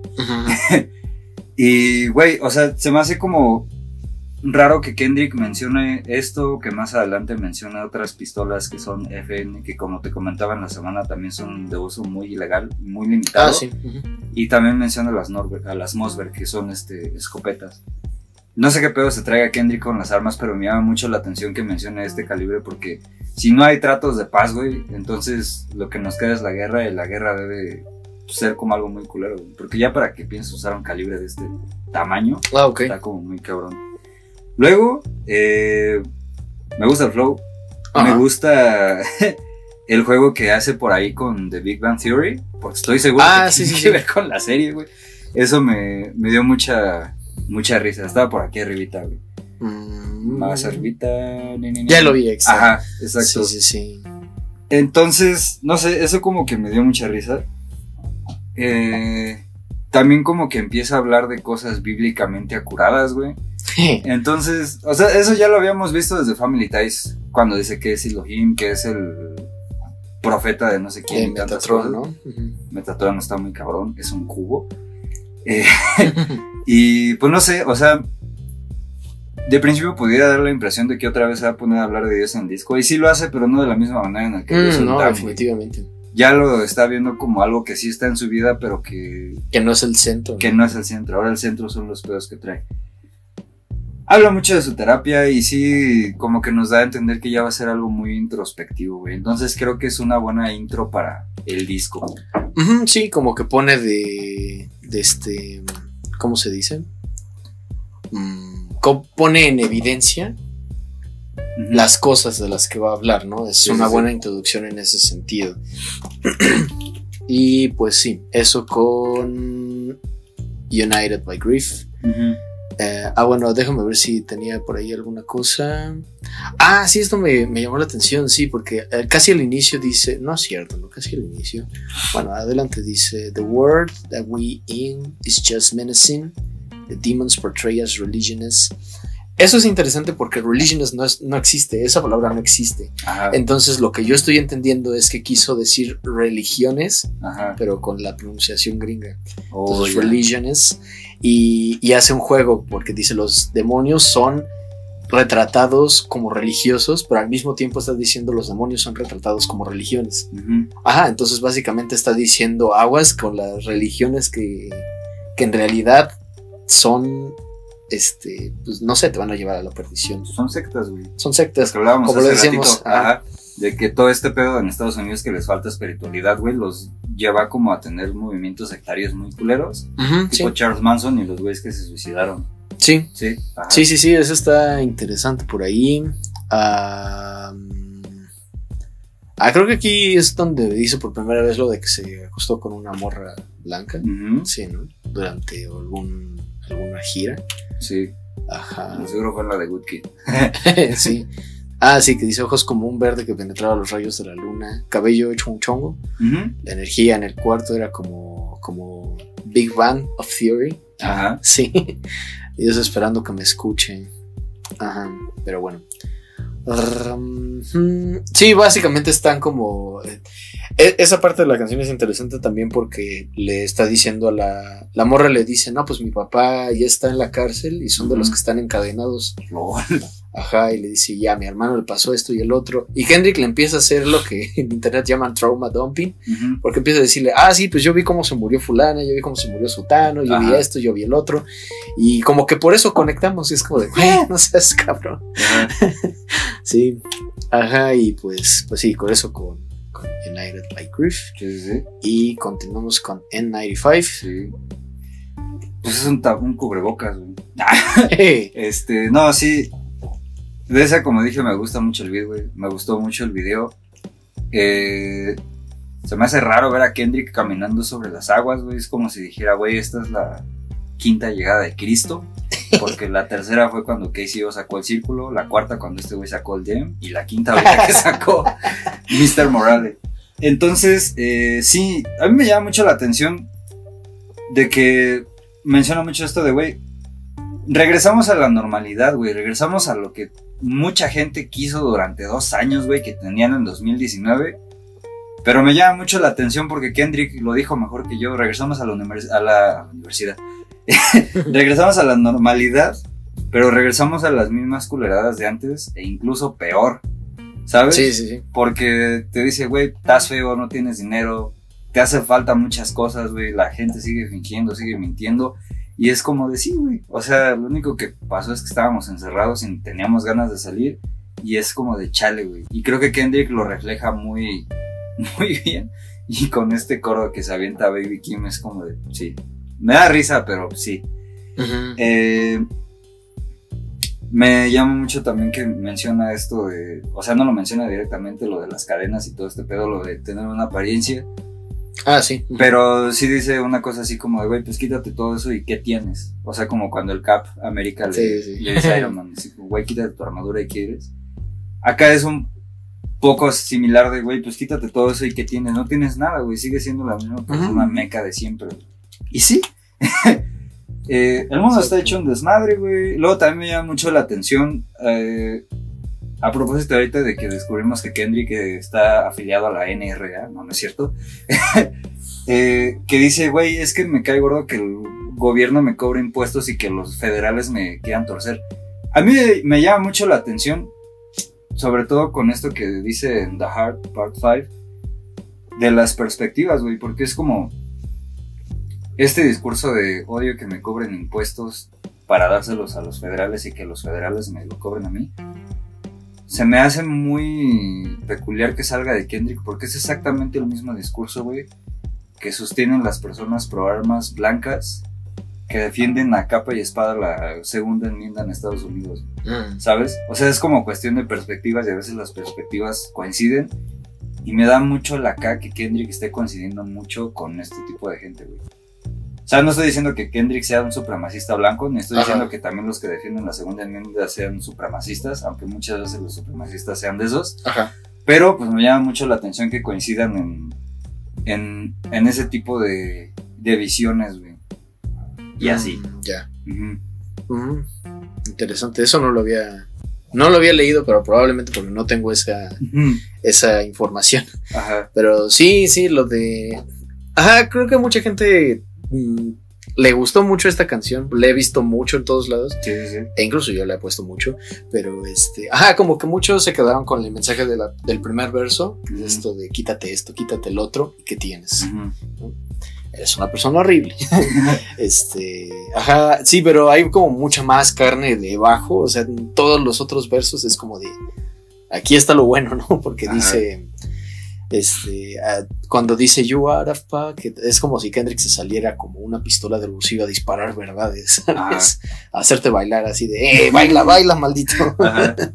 Ajá, y a decir que está hablando de todos. Y eso es algo súper importante dentro del álbum, porque acuérdense de cómo inicia The Heart, que dice, I am, I am all of us, Ajá. I am all of us, proclama. Y entonces, pues es, Kendrick este, ahora se va- está bajo el seudónimo de Oclama, Ujú.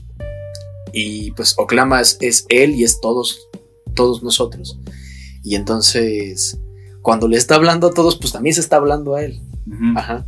Entonces, eso es importante dentro de todo el álbum, porque es por lo que decimos hace rato, o sea, este, te, te pone un espejo para que te veas, para que todo el mundo se vea.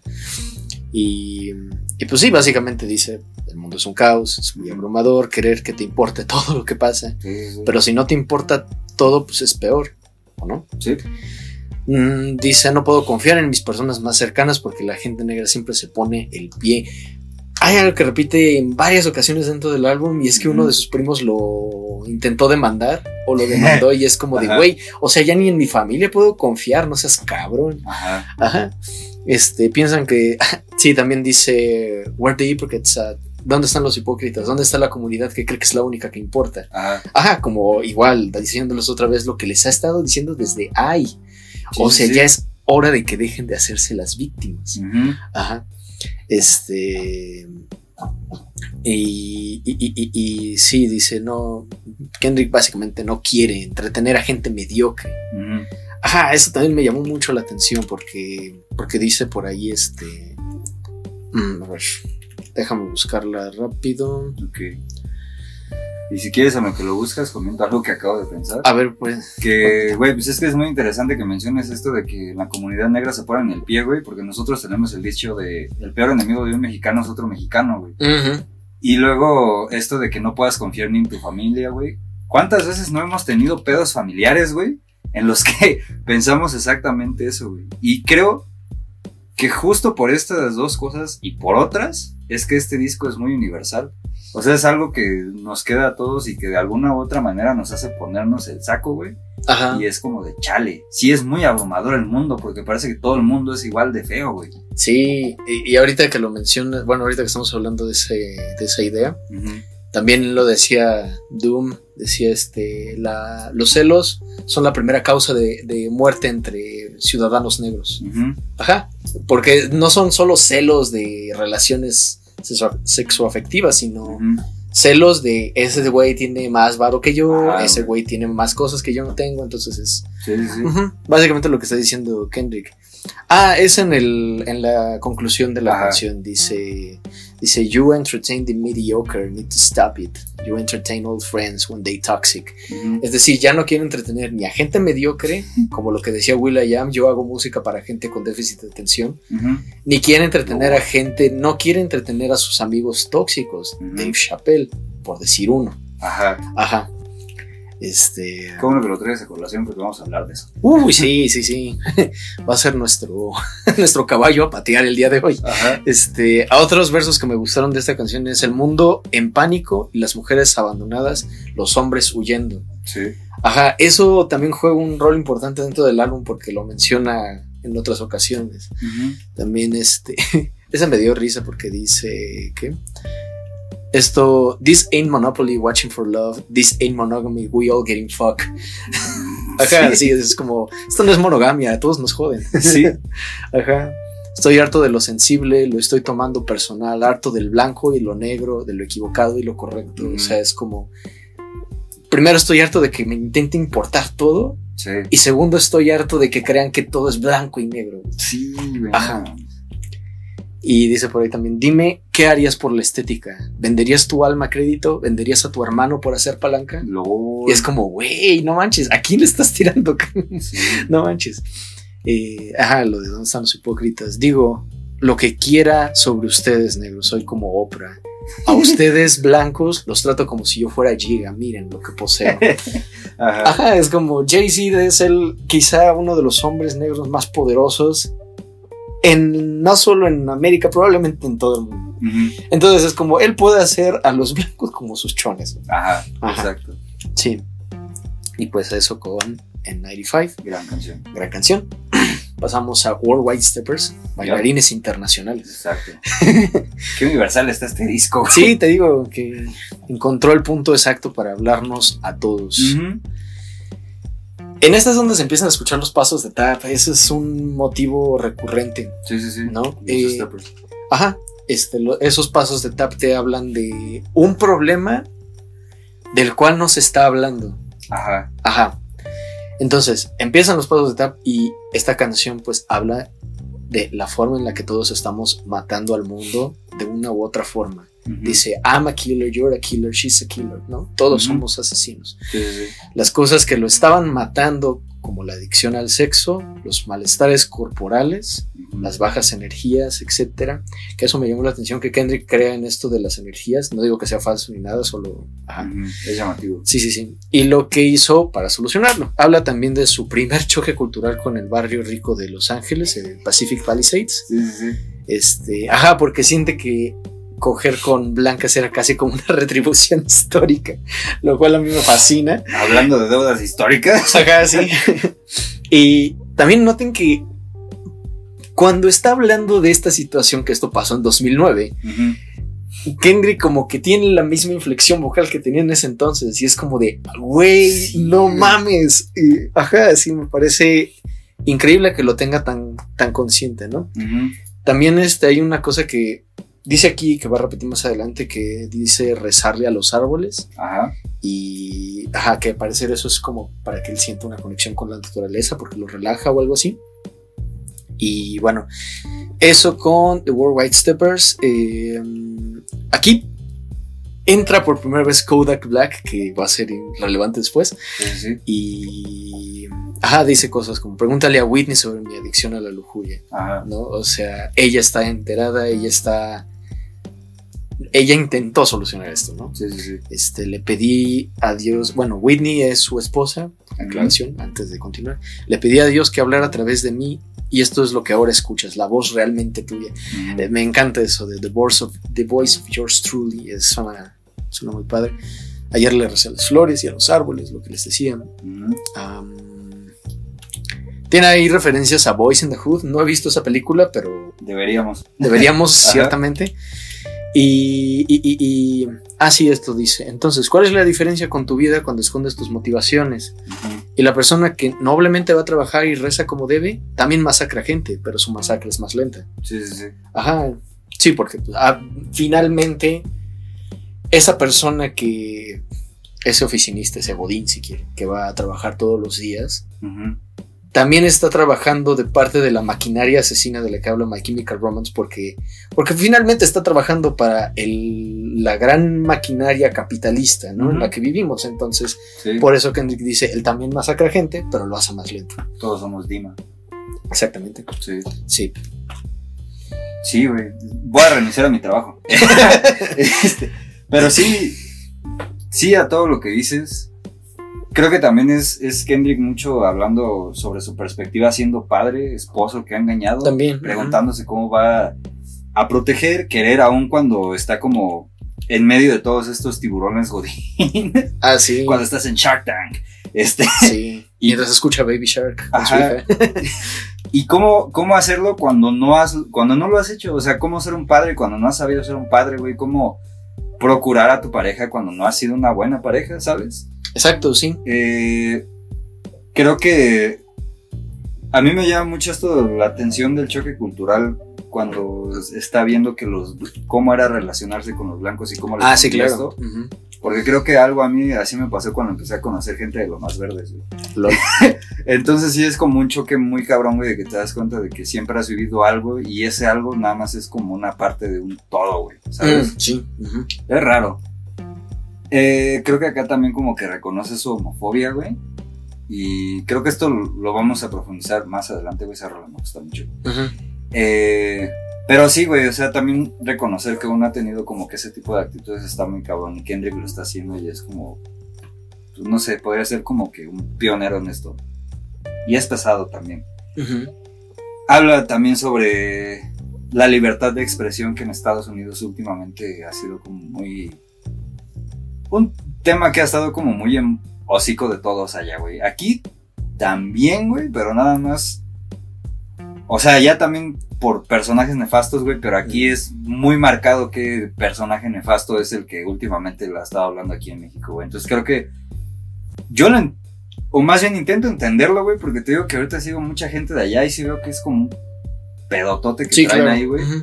Pero siento que aquí en México no nos ha alcanzado todavía porque no es algo que nos, nos defina y tampoco es algo que esté como muy en nuestro imaginario. Claro, sí, no es parte de nuestra cultura como Ajá. las allá. Exacto. Qué bueno que no tenemos enmiendas. y pues eso, o sea, sí es. Siento que es una rola como muy. Muy así, muy universal también, porque siento que esto de querer ser padre cuando no has sido padre, güey, querer este como procurar a alguien cuando nunca has sabido cómo procurarlo, creo que es algo que también nos ha pasado a varios, güey, no sé, es como raro, ¿sabes? O sea, me está sacando de decirme de esto es Compton y yo no comprender qué es Compton porque nunca lo he Ajá, vivido, güey, pero sí he vivido en mi barrio culero del Estado de México. Pero ahora ya me está hablando de emociones que yo también he sentido de primera mano, güey, y es como, pues sí, güey, a lo mejor hasta yo soy un stepper. Ajá, de la cultura te está hablando al final Ajá, del día. Exacto, sí. Sí, sí, sí. Sí, y am, algo te iba a decir. Bueno, esto de que dice Whitney asked, "Did I have a problem?" I said I might be racist. Ajá, porque lo está diciendo en los mismos términos que lo decía Childish Gambino. O sea, creo que sí soy racista, no porque yo quiera discriminar a la gente que no se ve igual que yo, sino porque a mí me enseñaron que la raza importa. Sí. Ajá. Y si a ellos les va a importar, a mí también. Como ahorita que estábamos en cierta tienda, güey, y que dije, güey, qué raro que ahora no me han preguntado que se ocupo algo, güey. Ajá, sí, exacto. Ah, de hecho, ahí en ese pasaje en donde habla de su experiencia con una con una chica blanca, Ajá. Dice algo así como este que se enteró de que esta morra era hija del, del policía que arrestó a su tío, Lo- que lo metió a la cárcel. Ajá. Y, y pues cuando ella estaba en el acto, dijo, pues todos ganamos. Dijo, todos ganamos porque él, él encerró a mi tío Perry y ella pagó por los pecados de su papá. Ajá, entonces Ajá. por eso la retribución histórica es como de, Ajá. como de, ah, pues tu tío fue el que, el que nos jodió, pues, ¿qué crees? Sí. Ajá. Es- no digo que esté bien, pero es interesante verlo desde esa perspectiva. Ajá, güey. Es como si yo por alguna razón a una chica blanca con apellido español le dijera así como de, güey, pues es que me tienes que pagar la comida porque tus antepasados, güey, de alguna manera perjudicaron a los niños. Entonces hay una deuda histórica de por medio, ¿sabes? Ajá, sí, exacto. Chale. Pero bueno, llegamos a Die Hard. Ajá. Ajá. Eh, Güey, no mames, qué gran rola, güey. Es una gran rola. Sí, me gustó, güey. Me, me gusta mucho el coro, ¿sabes? Es como de mis faves. Eh, me llama mucho la atención que dice, espero que veas a, a Dios en mí, güey, ¿sabes? Porque igual otra vez como que se nos puso teológico, pero no logra profundizar en ello, pero al mismo tiempo es como este rollo de... A lo mejor está pensando como que Dios es amor, güey. Mm. Eh, y quiero que veas a Dios en mí, quiero que veas al amor en mí, pero está muy cabrón que lo veas, güey. Está, está muy, este, cabrón que lo veas. Porque para verlo tendría que ponerme vulnerable. Mm. Y la vulnerabilidad, creo que es de lo que habla esta rola, es muy difícil. Sí, sí, sí. Y y yo digo que es difícil porque literalmente le pregunto, o sea, si te digo quién soy, lo usarías contra mí. Si me pongo vulnerable contigo, me vas a lastimar. Entonces creo que de eso va como que toda la rola. También va de mucho de preguntarse de dónde se, se perdió, güey. Y no sé si sea un como no sé de dónde me perdí al dejar de ser vulnerable con las personas y no abrirme, o no sé dónde me perdí al ser vulnerable con las personas y estas personas lo usaron contra mí y pues estuvo feo. Entonces, eh, no sé, siento que al menos a mí es una rola que me pega mucho porque creo que yo sí he sentido eso de la vulnerabilidad es difícil, ¿sabes? Porque la neta sí está como bien cabrón agarrar y decirle a alguien, güey, pues es que yo soy esto, yo hice esto, yo pensé aquello, güey, voy a hacer esto, porque nunca sabes cómo va a reaccionar esa persona en primer lugar y en segundo no sabes qué va a hacer con eso que le estás diciendo, güey. Exacto. Está muy cabrón. Y creo que también habla como mucho de estos rollos de confianza porque se está preguntando así como de, güey, ¿qué va a hacer esta persona, güey? No puedo confiar en casi nadie, güey. A lo mejor nada más en Whitney. Y es como de, no sé, creo que de eso va la rola y me gusta mucho, güey. O sea, rítmicamente está muy chida. Y líricamente también, güey, pero la neta sí es de las que, al menos a mí me empezó a dar, a dar en la madre. Sí, sí, comprensible. Ah, y de hecho creo que trata más la vulnerabilidad, oh, vulnerabilidad eh, como la segunda que decías. O sea, cuando empecé a perderme. Eh, al ser vulnerable y luego lo usaron en mi contra. ¿no? Por- Ujú. Porque pues por eso, por eso mismo lo pone allí. Este, si te digo quién soy, lo usarías en mi contra. Ujú. Y además porque el preguntarse dónde perdí el camino, eh, luego tiene otras implicaciones en el álbum, Ujú. porque no las dice él, las dice otra persona, Sí, sí, sí. ¿no? Entonces, definitivamente es, es este, más en ese sentido. Y- y- y- y, pues nada, el título se refiere a esta expresión que tienen en inglés die hard, no como duro de matar, sino como, como, ajá, ser como muy intenso en algo, Ajá. ¿sabes? Sí, sí. Ajá, entonces, básicamente lo que dice Kendrick es como yo soy vulnerable, pero así mamón, Ajá. ¿sabes? Ajá, al punto en el que se pone feo, te dice al inicio, it gets ugly. Ajá, y este. Y pues habla de intentar quitarle el dolor a otros también, sí. de cambiar para seguir en la vida de otros, ¿no?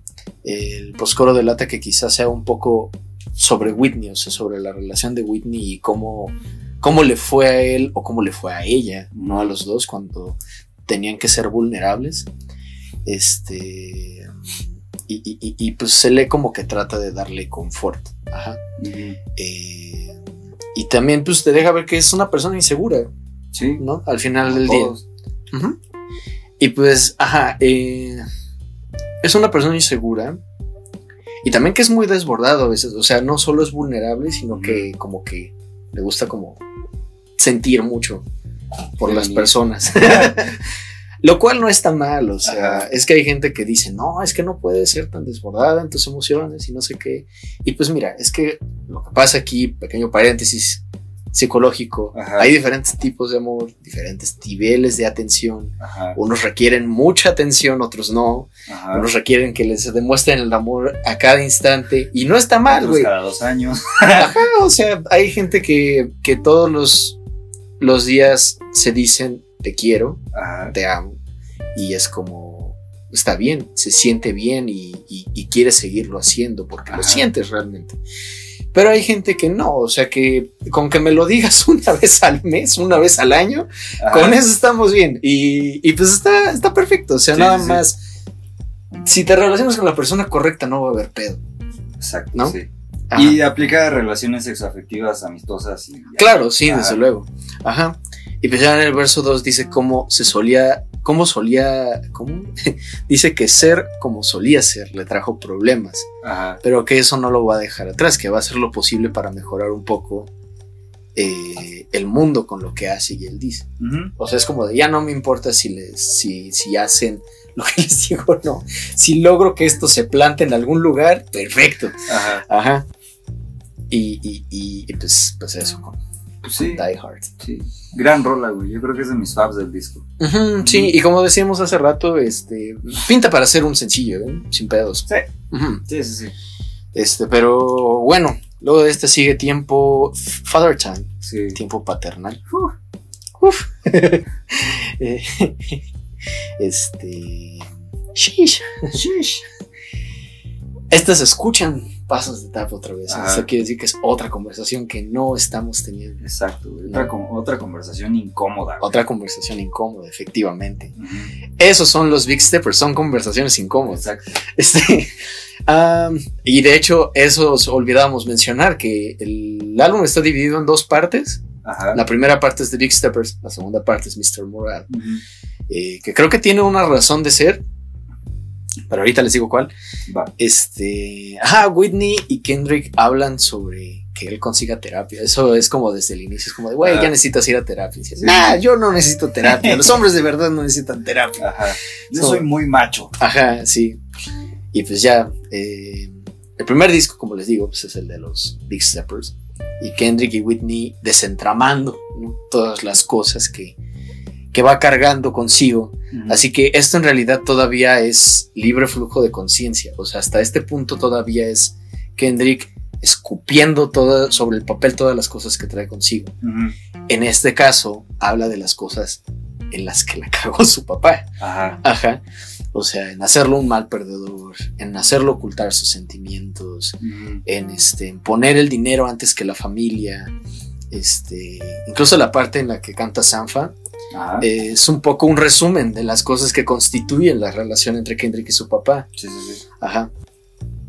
Eh, y ya en el segundo verso, pues ya habla de las cosas buenas, ¿no? Este, que sí hizo por él, como alejarlo de las calles, ¿no? O decirle, este, hacer las cosas que te dicen tus amigos no es ser una persona de verdad. Ser una persona de verdad es ver por tu familia, este, Sí. Dios, ¿no? Le dice. Em, y entonces, eso que decía hace rato en, en 95, creo era, el de mujeres huyendo, hombres cagándola. Sí. Este, aquí se vuelve a repetir porque dice hasta entonces vamos a darle un respiro a las mujeres, hombres adultos con problemas relacionados con sus padres. ¿no? Eh, y a ver, déjame, te digo algunas, algunos versos que me llamaron la atención. Am, tiene varios por ahí, dice, todo lo que esos cuatro muros me han enseñado hizo que los hábitos se arraigaran profundamente. Esos cuatro muros, los hemos escuchado antes, Sí, ¿no? sí. These walls.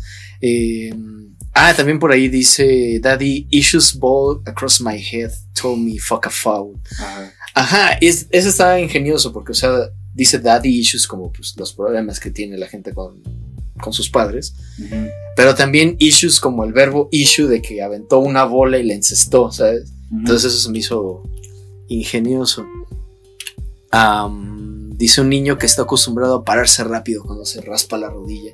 Sí, Ah, sí. porque su padre no lo dejaba este, que se quedara allí de, ah, me duele, o, ay, o ponerse a llorar, etcétera. Es como, no, no, no, párate, órale. Ajá. ¿no? Este, incluso su mamá dice, ese niño está cansado.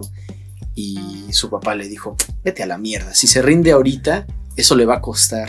La vida es una perra. Ajá. Y tú puedes ser una perra o salirte de- del tema, ¿no? Sí, sí, sí.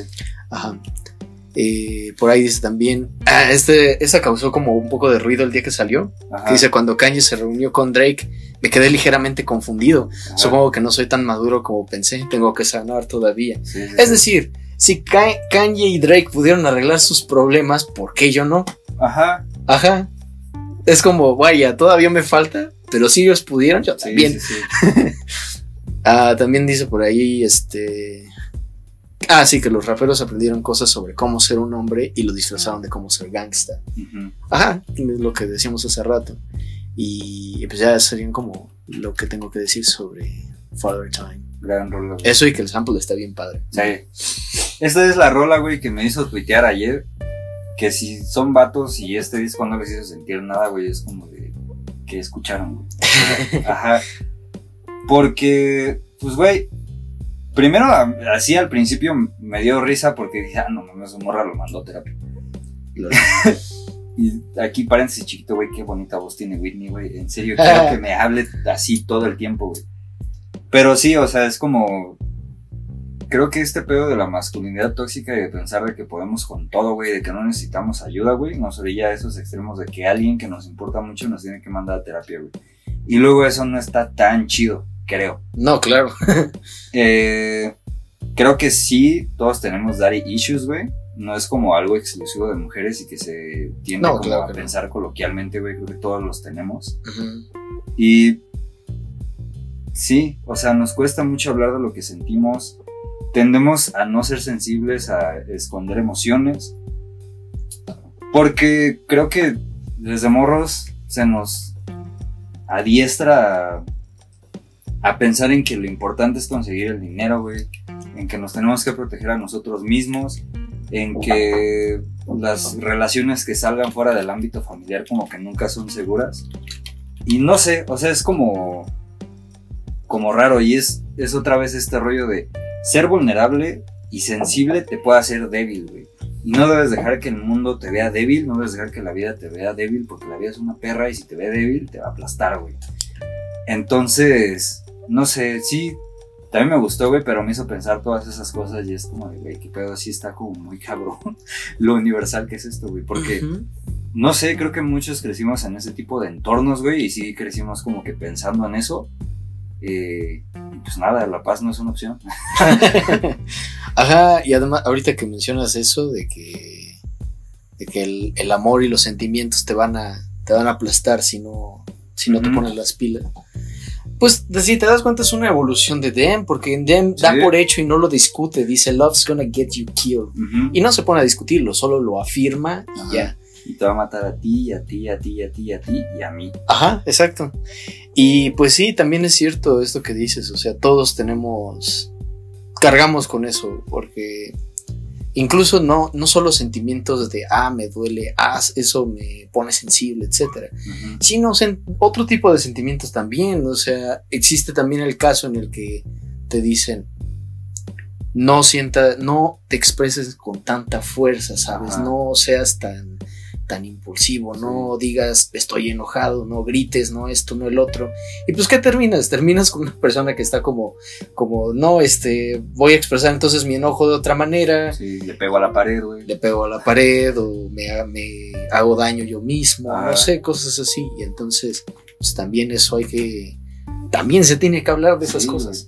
Y luego lo peor es que en cuestiones de salud también es feo, güey. Te chingas el estómago, te da el estrés, güey, te chingas la cabeza. O sea, el estrés te mata las neuronas, güey, y todo eso te provoca estrés. O sea, eres pendejo para expresar tus sentimientos y aparte te haces más pendejo tú mismo al no expresarlos. Y es como de. O sea, no tú, Emiliano, sino Sí, ya sé.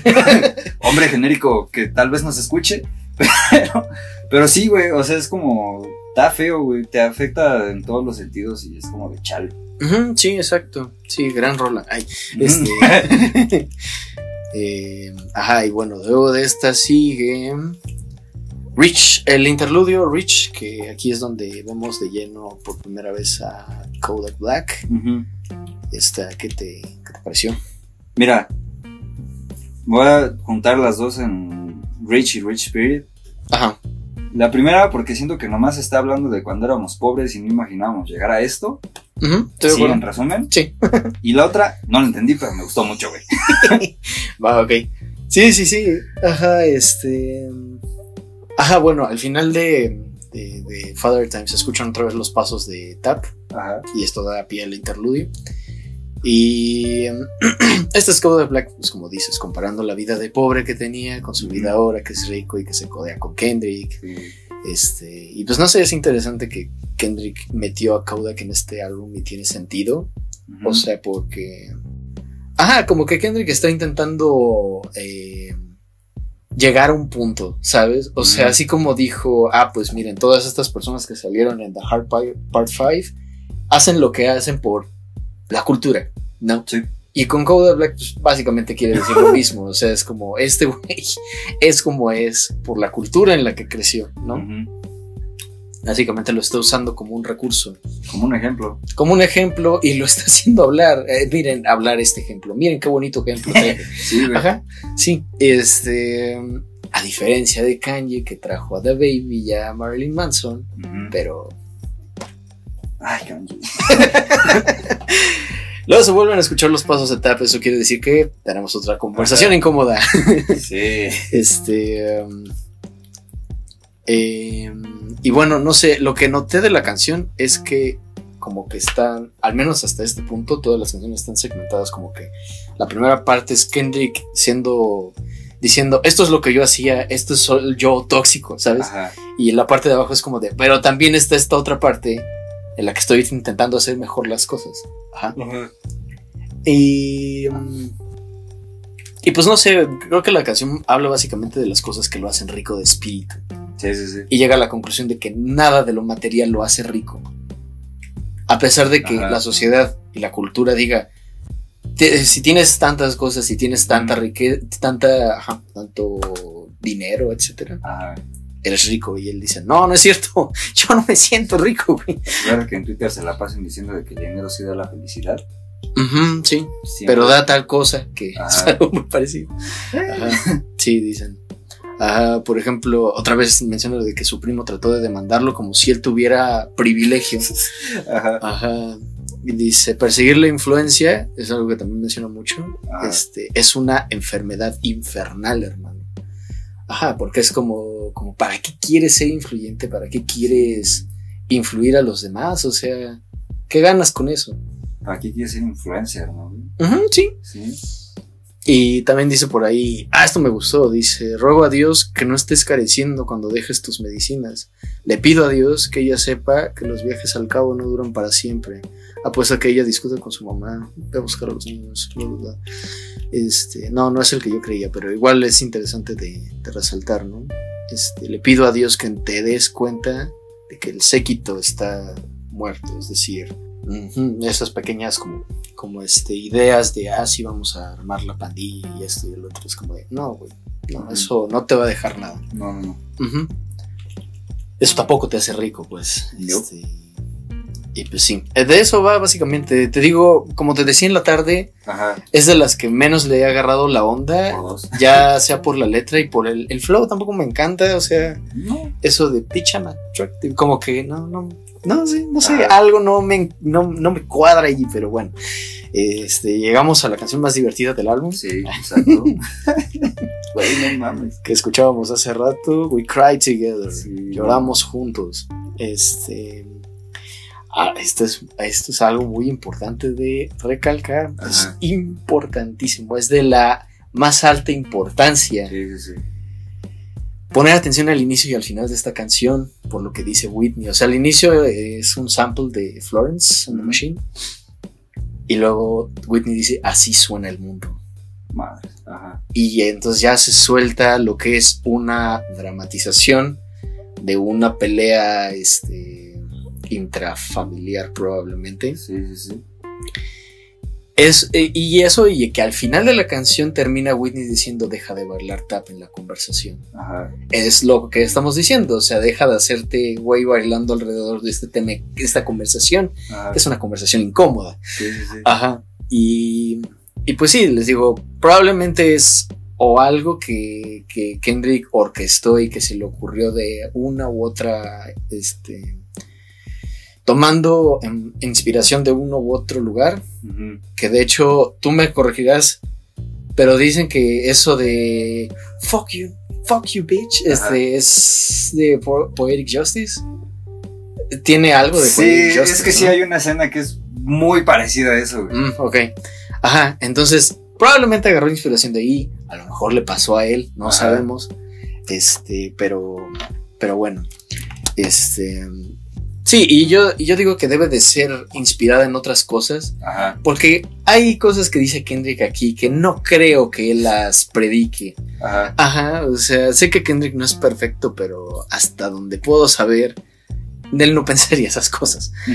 Am, también pareciera que quiere ilustrar a alguien mucho menos consciente en términos de panorama social, político, económico. Ajá. Ajá, habla de la desconfianza, de no ser suficiente para la otra persona, ¿no? Este, el personaje de Taylor Page, que es quien hace la otra parte, este, sí repite mucho esto de yo hice todo para sentirme suficiente para ti y ahora hasta me rayan el carro y este, cosas así, ¿no? Em, y pues sí, montones de inseguridades Sí. de uno y del otro, ¿no? Sí, sí, sí. Y no, no solo como, como este, voy a señalar tus, tus, este, tus Ajá. inseguridades, sino este, están señalando mis inseguridades, ¿no? Sí, sí, sí. Ajá. Y terminan otra vez con los pasos de tap. Hay un par de, de, ver- de versos, si se les puede llamar así, que me llamaron la atención, que dice, quieres tirar a este negro incluso cuando intento hacer lo correcto. Ah, Porque eso es algo que se ve incluso al final del álbum. O sea, que dice, yo estoy como intentando ir a terapia, intentando analizarme, etcétera. ajá. Y aún así me pides más de lo que puedo hacer, ¿no? Y también en algún momento dice, verga, esto es el tipo de cosas que hacen las parejas. O sea, se está preguntando como. ¿en serio tenemos que hacer esto? Sí. Y obviamente toda la parte en la que, la que Taylor Page dice, tú eres la razón por la que las mujeres fuertes están jodidas, porque dicen que es un mundo de hombres, es la razón de que exista Trump, Ajá. eres la razón por la que somos pasadas por alto, mal pagadas, mal vestidas, mal juzgadas. Si me miras, no hablo, entonces me llaman por mi nombre, no soy perfecta, estoy herida, no te pertenezco, soy lo que queda, tú eres la razón por la que las perras empiezan a joder a otras cuando cambian. Tú eres la razón por la que las mujeres empiezan a llamar a las otras perras. Ujú. Ajá. Eres la razón por la que Harvey Weinstein tuvo que ver su conclusión. Eres la razón por la que R. Kelly, este, que dice, no puede reconocer que es abusivo. Ajá. Ajá, y él dice, ay, pero si tú lo sigues escuchando. Es como de, güey, cálmate. Sí, sí, sí. Ajá, sí. Y, mm, y pues sí, eso es como, como lo más que tendría que decir. Sí, es que me llama la atención esto de las conversaciones incómodas, güey, porque... Y ahora sí es como hablando netamente de las parejas, güey. Yo, afortunadamente, hasta el día de hoy no he tenido una conversación así de fea, pero sí he visto... Ni siquiera con mis papás, güey, o sea, con otra gente. Que sí son cosas como muy feas de que ya hay hasta cuchillos de por medio y todo ese pedo. Todo por, porque este pedo va escalando, güey. eh, y no lo hablan y es como termina en este tipo de cosas y es como de chale, güey. No sé. Me pongo a pensar en eso, güey. Me pongo a pensar en otros casos en los que te tiran mierda en Twitter, las bloqueas y luego te andan estoqueando a través de tus amigos. Chale. Y no sé, güey. O sea, es como raro. Y siento que por ese tipo de cosas que menciono, es que tuvo el boom que tuvo en Latinoamérica, güey. Porque sí, claro. es como muestra de una disfunción- disfuncionalidad que también es muy universal y que no está bien que sea universal, güey. Y que no está bien que exista en cualquiera de los contextos que estamos tratando aquí. Porque, güey, o sea, otra vez trayendo a colación este grupo de Kendrick Lamar Posting. Subieron mucho el meme, güey, de, de, ah, este, cuando estoy escuchando We, We Cry Together y se acaba la canción y sigo escuchando los gritos y es como de, ay, luego me doy cuenta de que son mis papás y es como de, güey, no mames, es, no sé, es- se me hace, no sé. Y, fíjate, líricamente está, está culero, güey. O sea, se me hace como claro. feo todo lo que dice. O sea, me late como tiene la habilidad para hacer rimar la pelea, güey. Sí, claro. Porque es como de, güey, o sea. Te está- esforzaste. Está bien, güey, te esforzaste, pero lo que estás diciendo, la neta, es como de chale, güey. Sí me hace, sí me hace pensar en un, en un, este, en un big chale. Por ahí había leído que era, algunas personas lo estaban comparando con Stan Eminem, güey. Por, ¿Con Stan o con Kim? no, creo que era más con Kim. Ajá, sí, con Kim. Ajá. Por todo esto y es como de chale. O sea. Es, es, o sea, no- a, a mí me dio risa por todos los memes y ese pedo, güey, pero no debería de darme risa porque es una realidad muy fea, güey. Sí, sí. Y siento que este güey lo, pues lo reflejó muy bien, güey. Como dices, sí hay cosas que también siento yo que este güey no predica, pero otra vez es la cultura, güey. Es de lo que está rodeado, es lo que seguramente presenció. Y algunas partes de, las de la canción, güey, de seguro también está inspirado en alguna pelea que tuvo con Whitney cuando se pelearon porque la engañó, güey, o porque Ah, seguramente, no sí. apagó el boiler o alguna cosa así, güey. ¿Sabes? Entonces, sí, güey, es que a veces Sí, se desatan por cosas súper tontas. Ajá, güey. Pero el pedo de que se desaten por cosas súper tontas es porque ya hay un contexto detrás que no debería existir. Y no, no existiría si tuviéramos esas conversaciones incómodas, ¿sabes? O sea, Exacto. Si cuando nos dicen así como de, güey, necesito hablar contigo, no gusteáramos, güey, es como, no pasarían ese tipo de cosas, güey, ¿sabes? Sí, sí, sí. Entonces, no sé, o sea, 10 de 10, güey. Está chida en el disco. Pero lo que sí es 0 de 10 es el hecho de que exista todo este pedo, güey. La neta no, no está chido. güey. Sí, totalmente. Ajá, justo, mira, eh, no voy a curarme en salud de ninguna manera. No, pues ni yo, güey. Porque, porque realmente, este, sobre todo las primeras veces que tuve como novia y así, este, pues, no, obviamente quería evitar estas conversaciones incómodas, Ajá. ¿no? Pero pues sí llegó un punto de mi vida en la que dije, no, güey, es que mientras más las pospongas, la cloaca se va llenando, güey, Sí. güey. hasta que, hasta que se empieza a desbordar toda la mugre, güey. Y es como dices, o sea, por tonterías se desata todo. Sí, güey. Ajá, y se dicen hasta de lo que se van a morir. Y entonces, por eso, de un tiempo para acá, sí digo, si hay un conflicto, se habla en ese momento. Este, Yo por eso no tengo novia. para evitar de plano Para evitar pedos, güey. Pues sí. Ajá, y, y ahorita que hablabas de Eminem, sí, yo la primera vez que lo escuché, sí dije, dije, mm, ¿está rapeando? Ah, no, se está peleando. ah, verga, qué pedo. Y ya la segunda vez que lo escuché, dije, esto es un anti-Kim. Y digo, Ajá. es anti-Kim porque si han escuchado Kim y si recuerdan ese mítico podcast en el que hablamos de. Marshall Mathers, pues básicamente la canción se le va en gritarle a, a su novia pareja, ¿no? Ajá. se le va en gritarle y en decirle que la va a matar, etcétera. Ujú. Y al final sí hace algo bastante horrible. Bajo un beat de Led Zeppelin, dicho sea de paso. Este, Ajá. um, y pues aquí al menos tenemos la otra parte, ¿no? O sea, hemos dejado que, que, que dé su, de su opinión respecto Ajá. a lo que él está diciendo, ¿no? Sí. De hecho, a mí me pareció súper ingenioso que lo que te decía hace rato, o sea, que haya hecho una canción que en, en, en, en teoría es tan. va a causar tanto morbo solo para hacer que la gente voltee a ver esa conversación que no estamos teniendo. Sí, güey. Ajá. Sí, sí, sí, sí, estoy de acuerdo totalmente contigo, güey. Ya lo último que quería agregar a esto, güey, es que se me hace un pedo muy tóxico también, güey, porque después de decirse que se van a morir de tal cosa, es como de, ay, chi, mi amor, chi, mi amor, ya vete. Es como de, güey, no, güey. Ah, sí, por- y eso es algo súper interesante también, porque al final es como de. Este, ah, pues que te den. Ah, pues que te den. No, pues tú denme. Ah, pues, órale. Ajá, es como. Ajá, sí, también existe mucho esto en la cultura. De Ajá. que. De que este. Terminan teniendo sexo cuando se están peleando. Sí. O tienen sexo de reconciliación o madres así. Y es como, o sea, entiendo perfectamente que el enojo y el, la- el deseo sexual van, no van de la mano porque tengan que ir juntos a fuerza, sino Ajá. porque son emociones, mm, bueno, o sensaciones más bien muy energéticas, Ajá. ¿no? Y entonces a veces pueden llegar a confundirse. Por eso siempre dicen que, ¿are you angry? ¿Are you horny? ¿O are you hungry? ¿No? Porque las tres se parecen un chingo. Sí, sí, sí. Entonces, este. Ajá, entiendo eso, pero igual, como dices, es como de. No mames. Sí, güey". no, a mí se me hace muy tóxico. Es decir, estamos dando pasos de etapa sobre la conversación porque Ajá, estamos güey. jodiendo en vez de. En vez de hablar las cosas. Sí, sí, sí. Mm.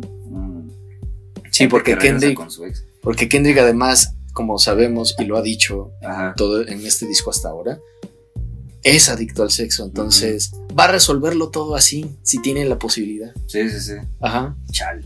Chale, sí, totalmente. Ay, eh, bueno, de esa nos movemos a Purple Hearts, Sí. Corazones Púrpura. Sí, sí, sí. Fíjate, esta, esta, esta no la entendí tanto, güey, pero hubo unas cosas que me llamaron la atención. Ujú. Otra vez está hablando de Dios y aquí sí habla como que mucho de Dios, güey. Porque hay una parte en la que dice algo así como, si Dios es la fuente como de todo este pedo, entonces yo soy el conecte hablando. Perdón por traducir tan mal, güey, pero... Ajá, el enchufe, sí. Ajá, es que me da más risa con eso.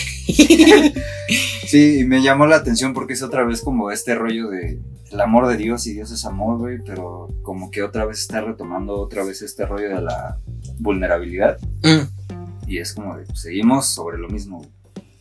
Eh, lo que también me llama mucho la atención porque hay una parte que me da a entender así como de que no le gusta mezclarse con la chusma porque puede salir este manchado y no sabe sus verdades y sus intenciones. Y es otra vez estos pedos de confianza, güey. O sea, como que siente que no puede confiar en nadie y hasta cierto punto no lo culpo, güey. Porque sí está muy cabrón saber en quién puedes confiar, güey. O sea, está... O sea, voy a sonar a macho tóxico, güey, pero la neta del mundo está como... Como muy feo, güey. Y la vida sí es una perra, güey. Y neta no, no puedes como que fiarte de quien sea, güey. Porque la neta mucha gente sí tiene malas intenciones y eso no está cool. Luego hay una parte que dice, no es amor if you never eat my ass. y es como de, ok. Eso me sonó a tweet, pero está bien. No lo apruebo, pero está bien que lo metas, güey. Y sobre todo la parte que me llama mucho la atención es la de Ghostface. Ujú. Porque habla de Dios de una manera que, güey, o sea, a mí me elevó, güey, neta, ¿sabes? Es como, ¿cómo haces eso, güey? Y yo lo escuchaba y leía la letra y es como de, güey, Ghostface, Ghostface habló de Dios como Kanye nunca lo pudo hacer en Don. Oh, güey. Ajá. Entonces, no sé, se me hizo muy, muy interesante, más porque no he escuchado tanto a Aquila como debería, güey. Y pues eso con Purple Heart. Sí. No, de hecho, a mí también lo de Ghostface me, me impresionó porque jamás lo había escuchado ser tan religioso. No sabía ni siquiera que era un hombre religioso. Pero, ajá. Digo, es. Es, mm, es más común que un hombre negro sea religioso a que no lo sea, creo yo. Ajá. Sí, está muy como. Este, como muy incrustado en su cultura. Sí, sí, sí. Pero, ajá, y, y justo como esta canción tiene muy presente a Dios, eh, también hay algo que, que me, que me hizo ruido de inmediato porque dije Purple Hearts, ¿por qué Purple Hearts? O sea, ¿por qué Ujú. corazones púrpura?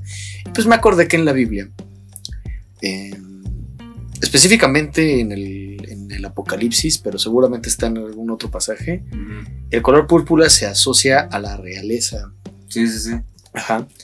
Y entonces siento que quizá aquí se está usando como una metonimia del concepto, dando a entender que eh, la real está hablando de la realeza o del carácter divino de los corazones representados en esta canción, Ajá. que serían tres, el de Kendrick, el de Summer Walker y el de Ghostface. Ajá. ¿no? Son como tres versiones de por qué mi corazón está con, con Dios de alguna manera. ¿no? Siento yo. Y, y- y- y, pues, ajá, sobre esto de que Dios es la fuente y Kendrick el enchufe. eh, como que siguiendo la, la lógica de eso, es como, a ver, entonces si Dios es la fuente, Kendrick es el enchufe, entonces el álbum, eh, lo- The Big Steppers en específico, es el artefacto que se alimenta de la fuente a través del enchufe y que te sirve de algo a ti que tú lo estás agarrando, ¿sabes? Qué pesado, güey. Sí, sí, sí. Continúa, se me acaba de ocurrir algo. Ok. Ajá, y también siento que continúa un poco con los temas de We Cry Together. Porque le dice que prefiere hacer mandas con ella, prefiero ay- ayunar contigo, Ujú. este, que, que joderte literal y figuradamente, ¿sabes? Ajá. Ajá. Y también retoma lo de la desconfianza, lo de la industria, ¿no? Lo que me decías ahorita, lo que nos decías a todos. Ajá. Este, y, y- también lo de las bendiciones está padre porque demuestra que, aunque tiene mucho que arreglar en su vida, no está tan mal, dice, porque ha crecido a como, como solía ser. ¿no? Eh, ah, y también lo de lo de Summer Walker, lo de no es amor si no me, si no me comes. Ajá. Este, ajá, o sea, como que siento que el verso de ella habla un poco de. De. mm, no, pues este güey se fue Ajá. y pues lo extraño. Y me he dado cuenta de que cosas que él hace no son amor. Ajá. Y que hay cosas que yo quisiera que él hiciera, pero no las hace. Y, y, pues a eso para mí sí es amor. O sea, ¿por qué no quieres hacerme feliz, sabes? Ajá. que no me quieres comer, ¿sabes? O sea, a ella le haría muy feliz que se la comieran y no lo están haciendo. Entonces, por eso, por eso siento que es como, como, sabes, también he crecido en ese aspecto. Em, otros versos que me llamaron la atención es ese de cierra la boca cuando hablas, cuando oigas hablar al amor. ¿no? Amor de Dios probablemente. Ajá. Y esto de las bendiciones que les decía, bendigo que tengas un corazón abierto, bendigo que perdones. Bendigo que puedas aprender de una pérdida, bendigo que sanes, bendigo que un día atraigas a alguien con una mente igual a la tuya, porque una vida paciente los defectos bendice dos veces y ellos te bendicen de vuelta. Y dije, madres, güey, eso no sabes cómo me pegó a mí, pero dije, qué hermoso, güey. O sea, tú sé paciente, güey. Y los defectos que tienes, Ajá. una vez que les des la vuelta, te van a dar el doble de bendiciones. Madre. Ajá. Ajá, es como, güey, no manches. Y por ahí dice también, puede que no te ames, solo pienso que me amo más, eso lo dice Summer Walker. Ajá. Dice, no es amor si vas a juzgarme por mi pasado, ¿no? Ese tipo de cosas que pues, se dio cuenta de que no, no van por ahí. Este, y también este Ghostface entre las cosas muy, muy elevadas que dice, Ujú. que qué bueno que tú sí las cachaste porque yo no. Este. Um, dice algo que me gusta, dice, amor, matamos la codicia, matamos la falta de hogares y me importa una mierda esta tierra, yo solo quiero propiedad. O sea, es como, güey, claro, o sea, a mí no me importa, este, los demás, o sea, yo solo quiero poseer algo, o sea, estamos en un mundo capitalista, en una cultura que no te deja tener propiedades, ¿no? Hemos discutido sobre Spotify hasta morir. Sí, sí, sí. Entonces es como de yo quiero propiedad, ¿no? Y él como artista, pues quiero mis masters, güey. Quiero hacer dinero por mi cuenta. Sí. Ajá. Y pues, pues eso, eso es lo que yo recogí de esta, esta rola. Sí, totalmente de acuerdo. Y sobre todo en esto que decías que este disco es como lo que te está mostrando, lo que le da la fuente al conecte o al enchufe, güey. Ajá. Pues, güey, es que me, me quedo pensando como que en, en todas estas concepciones filosóficas de la verdad, güey. Y, y sobre todo en las medievales que dicen así cosas como, no, es que Dios es la verdad, así con V mayúscula y cosas Ah, así, sí. ¿no? Todas terminan en que, güey, la verdad es incómoda, la verdad es dolorosa, güey. La verdad no te va a gustar, güey. Y no te va a gustar porque te va a causar este tipo de sensaciones. Y si Dios te está dando la verdad, a través de este disco, pues lo que te está diciendo es como, güey, estamos de la chingada todos. güey. y es como de chale, güey. Ajá, sí. Ajá, Exacto. sí, Y pues sí, eh, de esa manera acaba la primera parte del álbum. ok. Este, quizá debamos de escuchar algo Sí. como, quizá Die Hard podremos escuchar. Es lo que te iba a decir, güey, Sí. porque dentro de todo lo bajoneado que está, güey, no menos bajoneado. Va, pues entonces, amigos, vamos a escuchar Die Hard y ahorita regresamos. Va.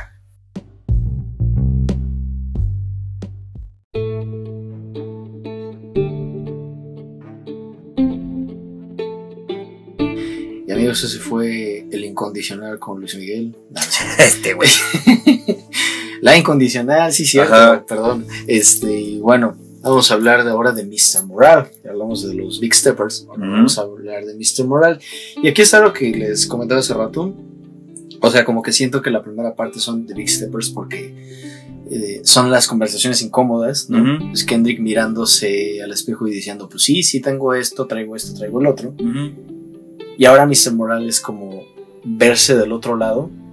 O sea, ya eh, habiendo ido a terapia, ¿sabes? Y diciendo, ya tengo como la superioridad moral de decir, esto está muy ojete. Sí, sí, sí. Ajá. Y pues arranca con Count Me Out, excluirme. Ajá.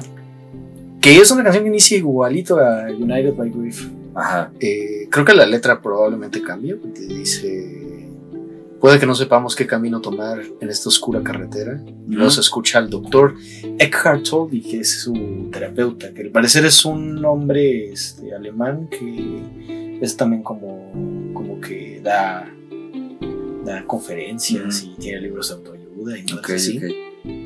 Este, ajá, y se escucha que le dice señor Duckworth. Dice, todas estas chicas lo hacen difícil. Y luego Whitney dice, sesión 10, avance. Ajá, eh, sesión 10 porque es la rola número 10 del Ok, álbum. Ajá. Ok.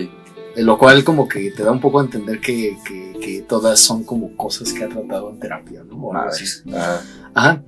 Y, y bueno, hay una teoría que dice que este álbum como que se refleja a partir de aquí, es decir, que Count Me Out se refleja en Purple Hearts.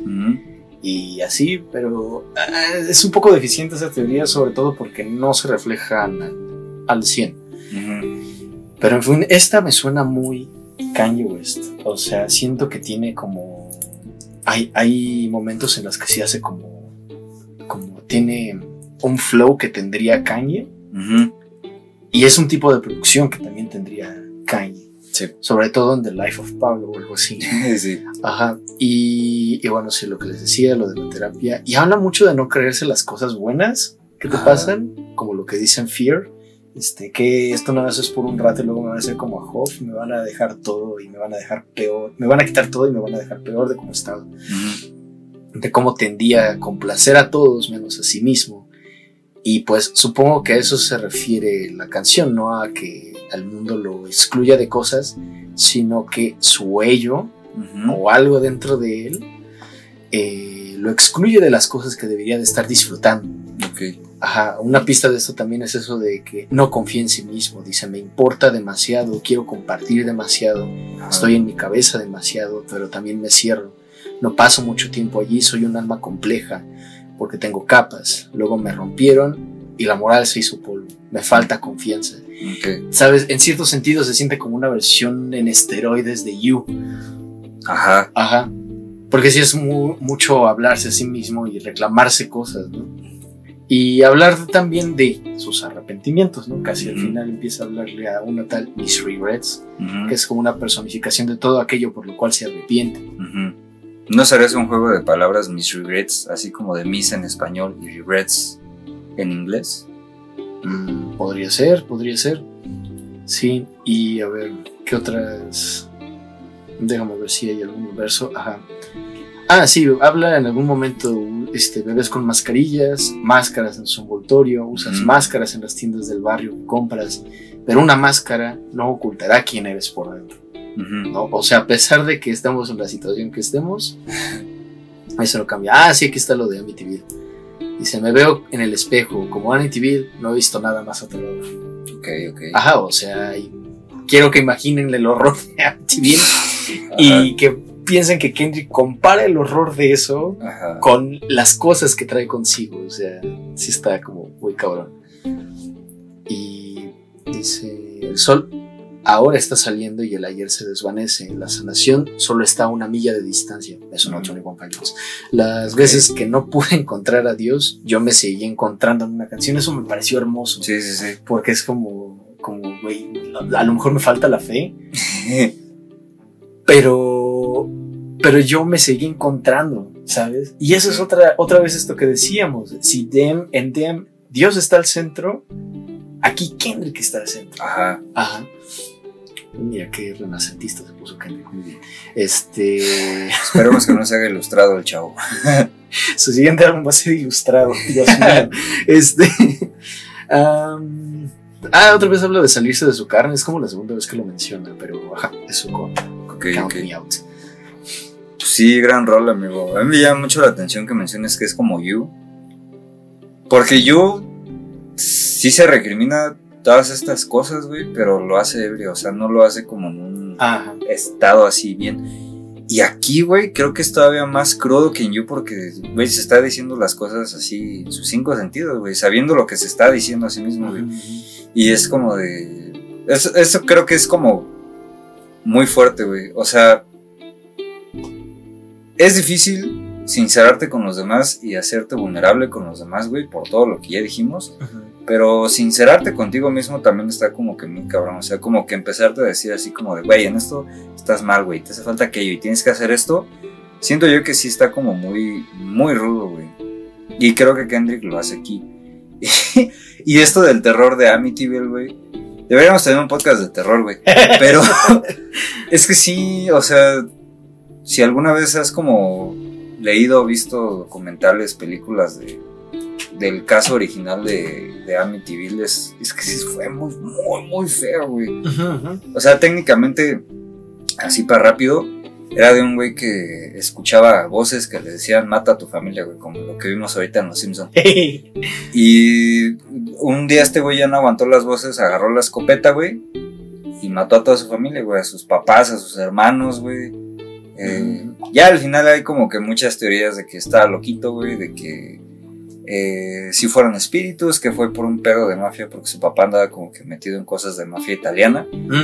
Entonces, al final no sabemos, pero pues sí es un horror como que muy, muy, muy, muy feo, güey. Entonces, creo que Kendrick, como que al verse en esta posición de matar a los demás, pero no matarlos así literalmente, sino como espiritualmente y con todas estas acciones ojetes que ha tenido en The Big Steppers, güey, es como ver todo eso y es como de chale, güey, no sé. Sí, es como una recriminación muy, muy, muy cabrona, güey. Sí, sí, sí, totalmente. Ujú. Ay, pues igual, o sea, World White Steppers, yo soy un asesino, tú eres un Ajá, asesino. o sea, Exacto. claro. Sí. Vaya. Y se vuelven a escuchar los pasos de Tap. Es decir, nos acercamos peligrosamente a otra conversación incómoda Sí. en Crown. ¿Qué nos cuentas de Clown? De Clown, de Crown. De Clown. Crown, a este tampoco le, le entendí mucho, güey. Me gustó el piano.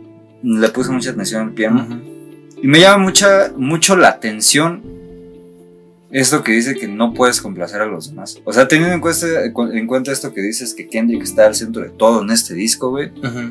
Y de que está trabajando en sí, de que está trabajando para sí. Es como de, pues sí, güey, a veces no puedes complacer a los demás cuando te estás tratando a ti mismo. Exacto. Y sí. eso también, o sea, es incómodo, güey, porque es como decirte, güey, no puedes como que salvar el mundo, no puedes cargar con todo esto tú solo, menos cuando estás en este rollo. Creo que en The Hard Part 5 lo dice, ¿no? O sea, no puedes ayudar al mundo si no te has ayudado a ti mismo. Ujú, ujú. Entonces, no sé, por eso me llama mucho la atención esa parte. Sí, sí, sí.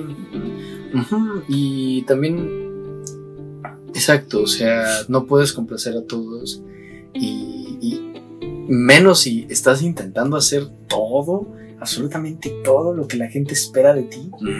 Ajá, o sea, y supongo que esto también viene de un lugar así como de, no, es que la gente ya me está pidiendo un disco, está pidiendo que hable de esto, que hable del otro, etcétera, y es como, sí, perdón, Kendrick, nosotros tuvimos responsabilidad en eso, Sí. Eh, pero es como, como no, güey, o sea, voy a hacer las cosas cuando pueda hacerlas, cuando quiera hacerlas, cuando sienta que ese es un momento, ¿no? Lo que otro, este, si complaces a todos, vas a ser feliz, ¿no? Es, es sentir que si haces lo que todo mundo te dice que hagas, No. vas a estar bien y es como de, no, güey, no. Este, y también se da cuenta de que pues, eso tampoco es amor. Hacer favores no es amar. No. ¿no? Porque cuando les dices que no a los favores que te piden, te salen con cosas, ay, yo nunca te pido nada y es como, Ajá. ay, güey. Y por eso tenemos un amigo que, este, que tiene como mucho esta filosofía, ¿no? De no, Ajá. este, de no hacer favores, etcétera. Ajá. Pues sí, eh, Kendrick opina lo mismo. Sí. Ah, ajá, y dice, el amor cambia con el tiempo, pero lo dice por eso, ¿no? Ajá. Porque se da cuenta de que eso no es, no es amor, ¿no? Hacer favores no es... No, no, no. Porque luego no puedes hacer algo y. Uy, pinche mamón. Ajá, sí. Ah, y también repite esto que son referencias específicamente a Shakespeare Ajá. y a la Biblia. Pesada es la corona que elige llevarla, pesada es la cabeza que elige llevar la corona. Ajá. Y a quien se le da mucho, ahora se le exige. Sí, güey. Y ambas cosas son totalmente reales para él. Eh, otra vez repite esto de el amor te va a matar, pero no puedo complacerlos a todos. Sí, güey. Ajá. Y se pensé que un carro nuevo ayudaría, ¿no? Cosas que ya repitió en United in Grave, etc. Y pues sí, termina con esa conclusión. Yo no los puedo complacer a todos y hágale como quieren. Exacto. Por eso, amigos, este. Si están en algún seminario, grupo de estudio en su, en su universidad, no rifen, en su trabajo no rifen, tampoco hagan el mínimo esfuerzo, güey. No, y. O sea, se los digo así en broma, pero si quieren no es broma, güey, porque literal. Yo creo que tú también lo has vivido, güey, que te empiezas a medio rifar en algún lugar, güey, y te empiezan a cargar la Ah, mano, güey, y luego cuando ya no puedes de todo lo que te cargan y te cargas, güey, porque también es una responsabilidad propia, pues empiezan así como de, uh, no eres bien mamón, güey, antes no eras así, que no sé qué, que yo Sí, estoy-". también. es como, evítense pedos, güey. Sí, exacto. Sí, y, y algo que es súper importante, que a lo mejor Kendrick no lo dice así tal cual, pero que también es muy cierto, es esto de, tienes que aprender a decir que no. ¿sabes? Y eso supongo que Kendrick en algún momento de su vida fue un problema, porque, o sea, si, si a todos les dices que sí, si a todos les dices, va, sí lo hago, va, sí, órale, al final vas a terminar dejándote a ti totalmente de lado. Sí, Y, y pues eso es algo que también es muy cierto. O sea, a veces nos mm, ponemos la, la- placer y las las, ¿cómo se llaman? La, la felicidad de los otros primero, lo cual no está mal, pero también tienes que ser feliz tú. Sí, O sí. sea, no puedes negarte las cosas que sabes que te van a hacer feliz, ¿no? Sí. Y bueno, de esta manera empieza Silent Hill, La colina del silencio o colina silenciosa. Colina Silenciosa. Queremos un juego nuevo. Ajá, este, no sabemos si lo dice simplemente como la construcción en inglés, Colina del Silencio, Colina Silenciosa, Ajá. o lo dice porque realmente le gusta el juego. Este, Ajá. pero con esto lo agrego a una cantidad de canciones que tienen nombres de juegos y no tienen nada que ver como Parasite Eve. Pero, ajá, esta canción él quiere callarlos a todos ALB. Ujú. Y creo que es un tema muy recurrente la falsedad en la escena del rap, Sí, principalmente. Pareciera que es lo que más le molestó o lo que más notó en estos cinco años que se ausentó. Ajá. Que toda la gente a su alrededor hace ruido, no tiene sustancia, ¿no? Mm. Y, y pues dice, hay que mantener la frente en alto y la dignidad en alto, por muy estresado que estés. Ajá. Y aquí vuelve a entrar Kodak Black. Y otra vez habla de superar situaciones adversas. Y de hecho es un poco...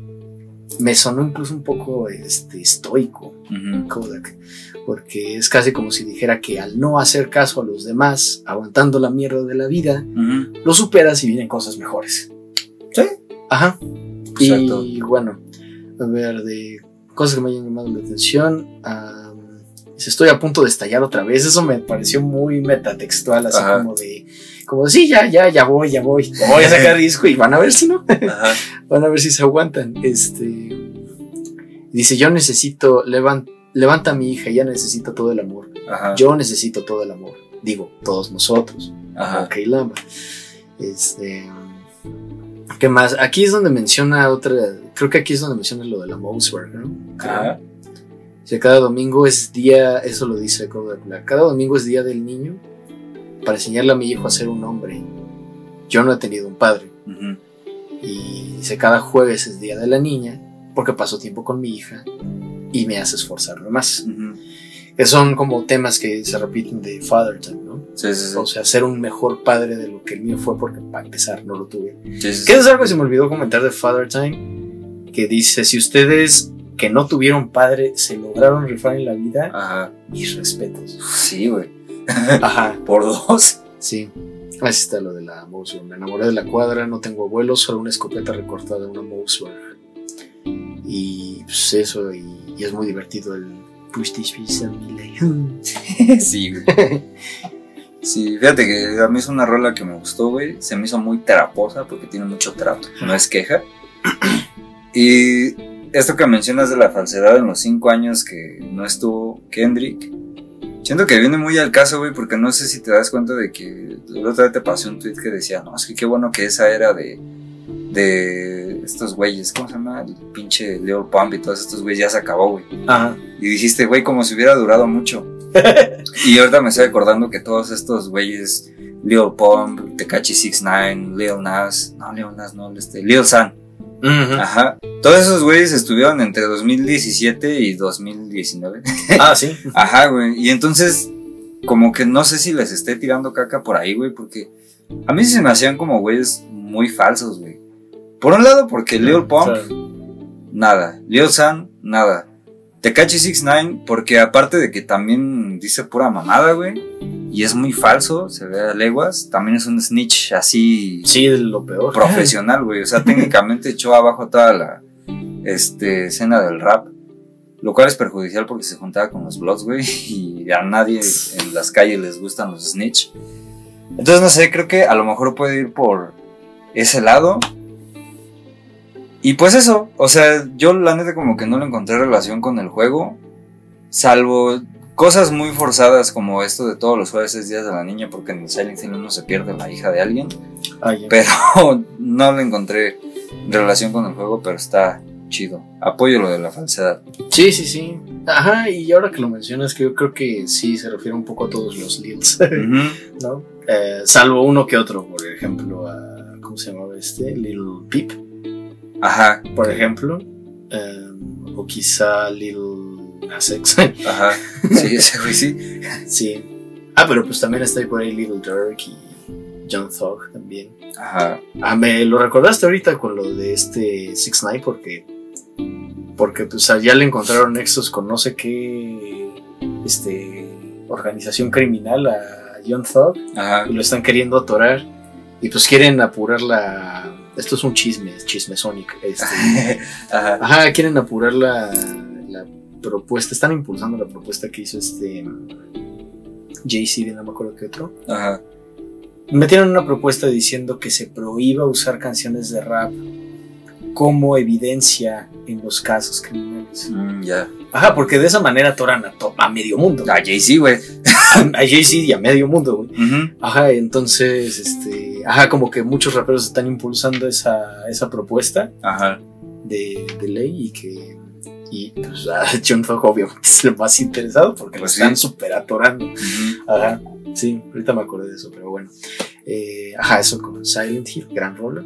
Eh, fíjate, hasta el momento yo no tengo como mayor inconveniente con que esté Kodak Black. Sobre todo porque no estaba enterado de las cosas que hizo. Ajá. Eh, tengo entendido que quizá fue abuso doméstico. No sé si abuso sexual, pero, Ajá.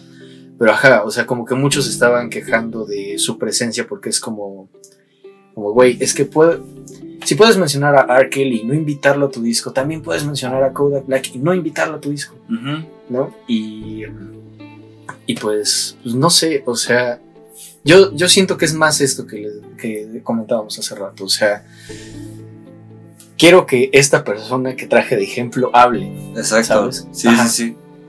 Yo también siento que lo sacó por eso, güey. Sí, y también hay algunas personas que están diciendo como, como, ajá, o sea, Kendrick está poniendo mucho el reflector sobre los que son victimarios, como Kodak Black, pero ¿qué hay de las víctimas? Exacto.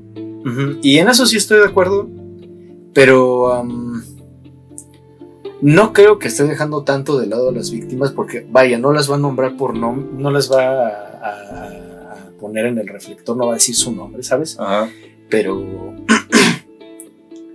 pero ciertamente va a usar como otros recursos, como hablar de Whitney o hablar de, de otras personas que ahorita vamos a hablar, este, para decir, ellas fueron víctimas, estas personas fueron víctimas. ¿no? Y obviamente que ellas también necesitan voz. Sí, sí, sí. Exacto. Sí. Y bueno, luego de esta venía Savior, el interludio de Savior Y Savior. y Savior. Ajá. Ajá. Eh, pues mira, a mí el, el interludio como que no le agarré tanto, güey. Pero sí, como que me dio a entender que estaba retomando como que patrones del trauma que vio de niño. No sé por qué. Pero ah, por lo poco que le, llegaron, le llegué a entender fue eso.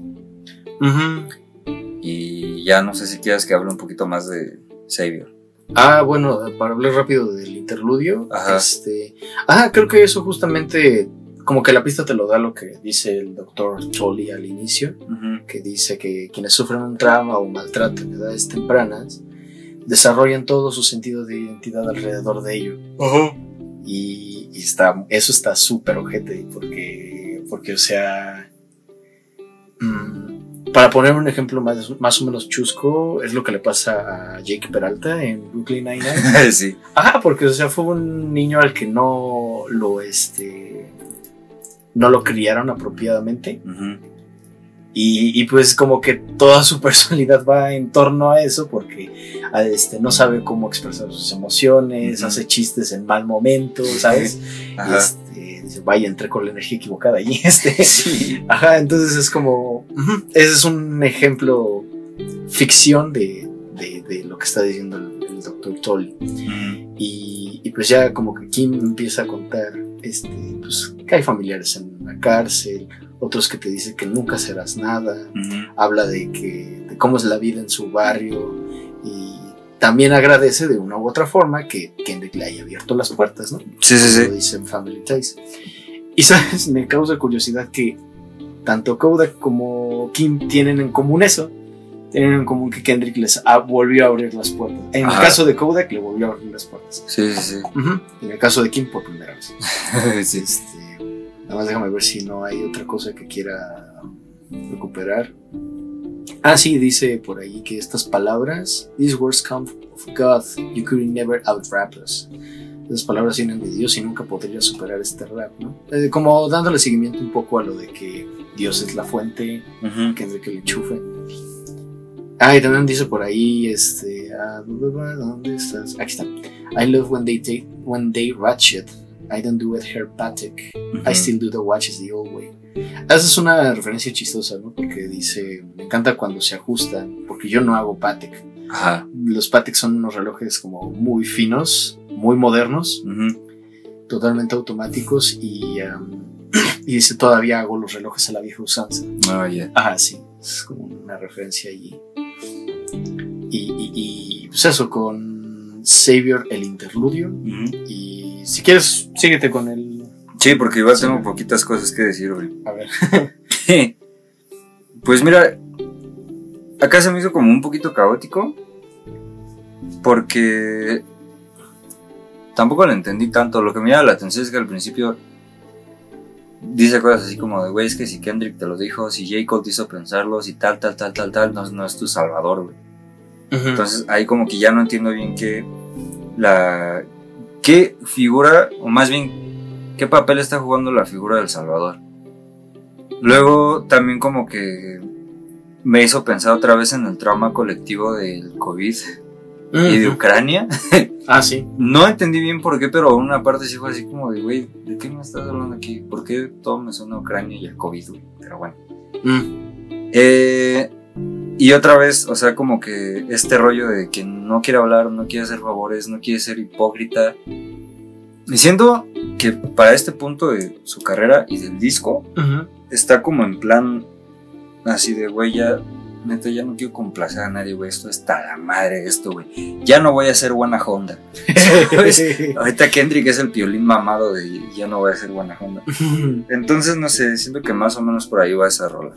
Más o menos, sí. Sí, sobre todo por esto de que es que muchos sí, tanto con Diem como con Tupim, como con Good Kid incluso, eran como de, no, es que Kendrick ya salvó el rap, es que Kendrick me salvó, no Ajá. sé qué, y pues va, o sea, está bien, porque ¿cuántas veces no hemos oído que al- alguna canción, algún álbum te salvó la vida, ¿no? Muchísimas veces y está bien. Pero Kendrick dice, se está deslindando de la responsabilidad. O sea, yo te hice pensar, pero yo no soy tu salvador. Ajá. Cole te hizo pensar, pero tampoco es tu salvador. Ajá. Y dice que él es el único que puede juzgarse antes de nadie. ¿no? Casi como si. es casi como si Kendrick se hubiera ganado la medalla del autorrespeto. Así de, ¿por qué estás escribiendo esto? Por amor. Ah, Ajá. está en tu espada del amor. Y Sí, ahora sí. es como de, ¿por qué estás escribiendo esto por mí? güey? Ajá. Ajá, exacto. Y, y- y también este, como que dice, dice, yo, no, yo ya no soy pro negro, yo soy pro Kodak Black. ¿no? Eh, esto creo que tiene como un sentido así de, yo no, yo no estoy como a favor de todos, ¿no? Estoy a favor de la gente que realmente necesita que la apoyen, Ajá. ¿no? Eh, y, y sí, y otra vez es esta evolución de ya no es un nadie reza por mí, es un yo ya recé, yo ya me puse feliz por ustedes, lo di todo por ustedes, ahora ustedes están felices por mí, Ujú. que es lo que repite Baby Kim ¿no? en el, Sí, sí. el coro. Mm, también habla pues, del estado del mundo, la cultura de la cancelación, la guerra Ajá. en Ucrania, habla del COVID, habla sobre la cancelación y los problemas de la comunidad negra. Y ahí toca un tema interesante que dice, eh, los negros no le llevan la contra a otros porque saben que les va peor. Ujú. Ajá, no se atreven a decir cosas como las que diría Chappelle Ajá. Porque saben que los van a, a pues, al- agarrar como trapos, ¿no? En todos lados. En contraposición, ahí siguen Ricky Gervais, Bill Burr, que son Ajá. unos racistas y Sí, sí, sí. misóginos, transfóbicos, de lo peor. Ajá. Ajá, o sea, es un... No estoy diciendo que lo que diga Dave Chappelle esté bien, al contrario, se me hace terrible que haya expresado, bueno, lo hace muy seguido, la transfobia. Este, se me hace terrible, pero, pero a, a Chappelle sí le llama la atención Ajá. y a Ricky Gervais apenas lo habían hecho y a Bill Burr jamás le han dicho algo. Ujú. Y no sabes qué coraje me da cada vez que salen de Mandalorian. Es como, ah, ¿qué haces? Sí, pendejo allí, güey? Sí, no sí. mames.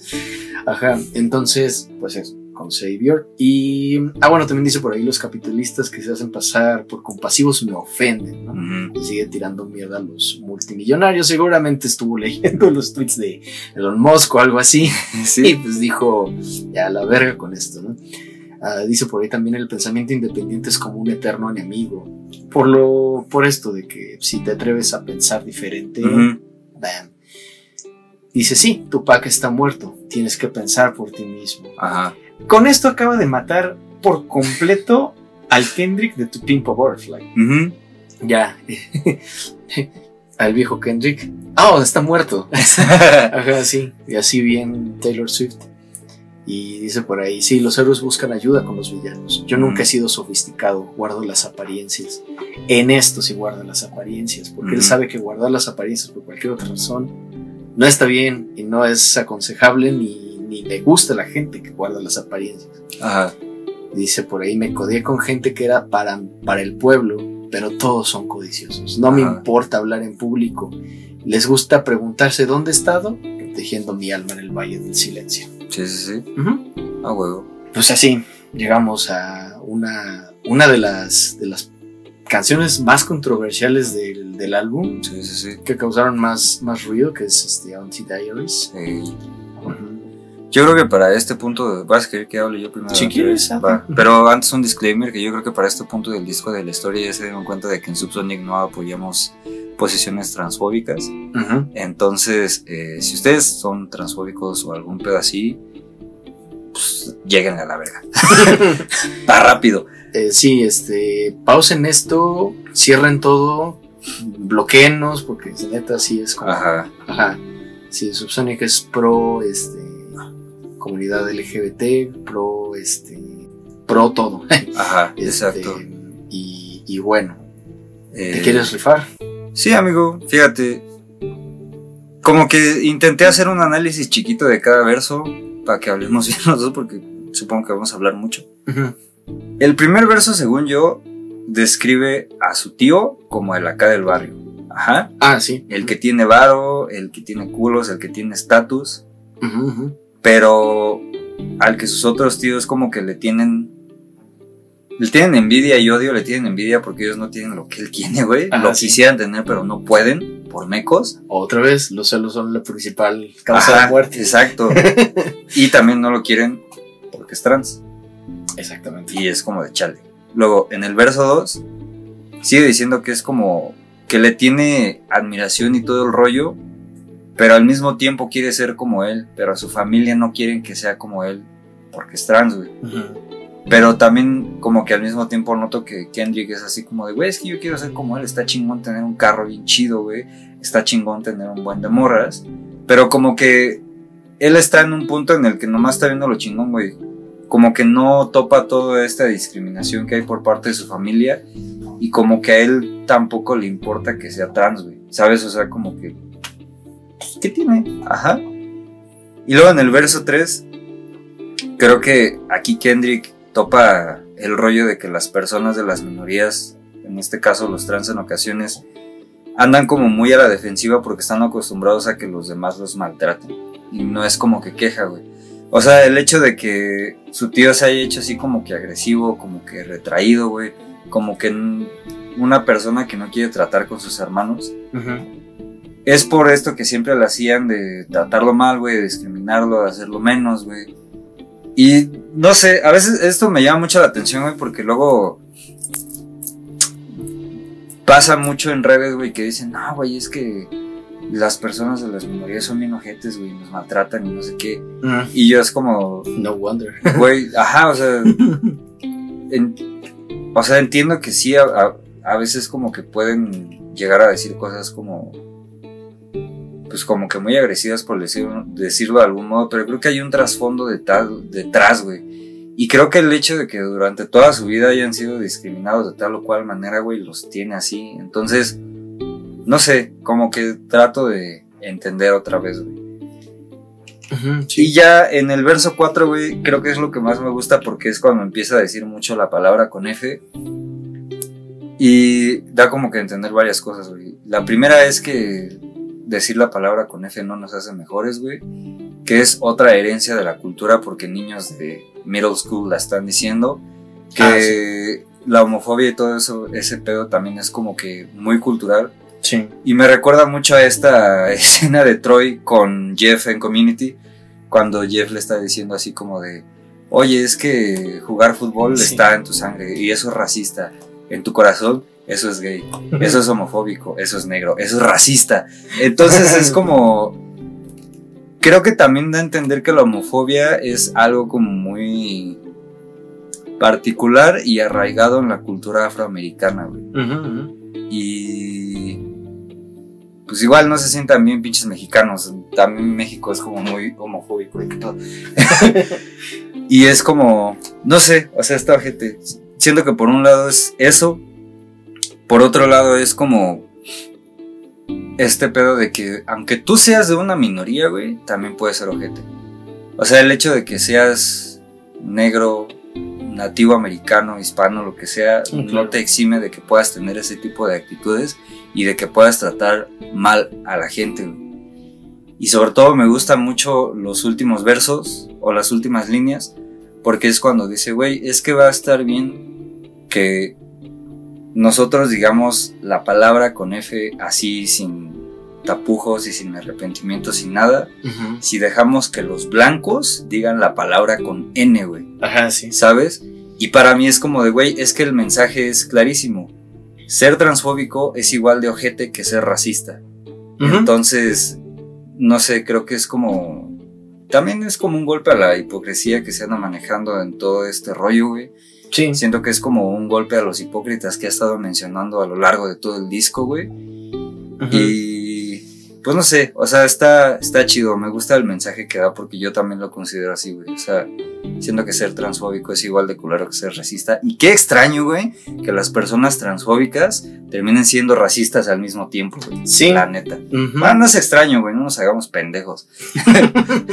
Sí, totalmente. Ajá. eh, sí, total. No, me, dejaste sin palabras. Perdón. no, está bien. Este. Ajá, y es que mucha gente salió de esta canción espantada Ajá. por la palabra con F, Sí, sí, sí. ¿no? Y, y digo espantada porque sí era como de, no, pero es que tú eres Kendrick Lamar, Ajá. deberías de saber decirlo de otra manera y es como de, ¿te molesta escucharla? Ajá. ¿Por qué te molesta escucharla? O sea, porque sabes que es una mala palabra. Sí, sí, sí. Porque sabes que no debes de decirla, entonces deja que, que Kendrick se exprese. Además, siento que la forma en la que él expresa estas cosas es. tiene una razón muy particular de ser. Y es que Kendrick sabe que. Si lo hubiera abordado de, una, de otra manera, Ajá. o sea, si no hubiera dicho la palabra con F, si no estuviera diciendo constantemente mi, mi tía es un hombre ahora, Ajá. o Dem- Demetrius es Marianne ahora, Ajá. Si no dijera esas cosas y dijera, pues, mi tío, Marianne, Ujú. no dijera la palabra con F, a lo mejor no les llegaría Ajá, también el mensaje, ¿no? Sobre todo a gente que nunca se ha cuestionado estas cosas. Ajá. Y Kendrick, estoy seguro de que apenas lo está empezando a entender y esta canción es una forma de procesar todo eso, eso que está diciendo. Incluso el, el inicio es como muy claro porque dice, dice el doctor Tolly dice algo como, espérenme tantito, es una canción muy larga, ¿ok? Ahí. Dice, el corazón, dice Kendrick, el corazón juega de maneras que la mente no puede entender. Ajá. Y el doctor Tolly dice, así es como conceptualizamos a los seres humanos. Sí, sí, sí. Es decir, o sea, el doctor Tolly está diciendo una verdad que es innegable. O sea, las personas conceptualizamos a otros Ujú. en función de lo que conocemos y en función de lo que nos dice la cultura. Esto es un hombre, esto es una mujer, Ujú. ¿no?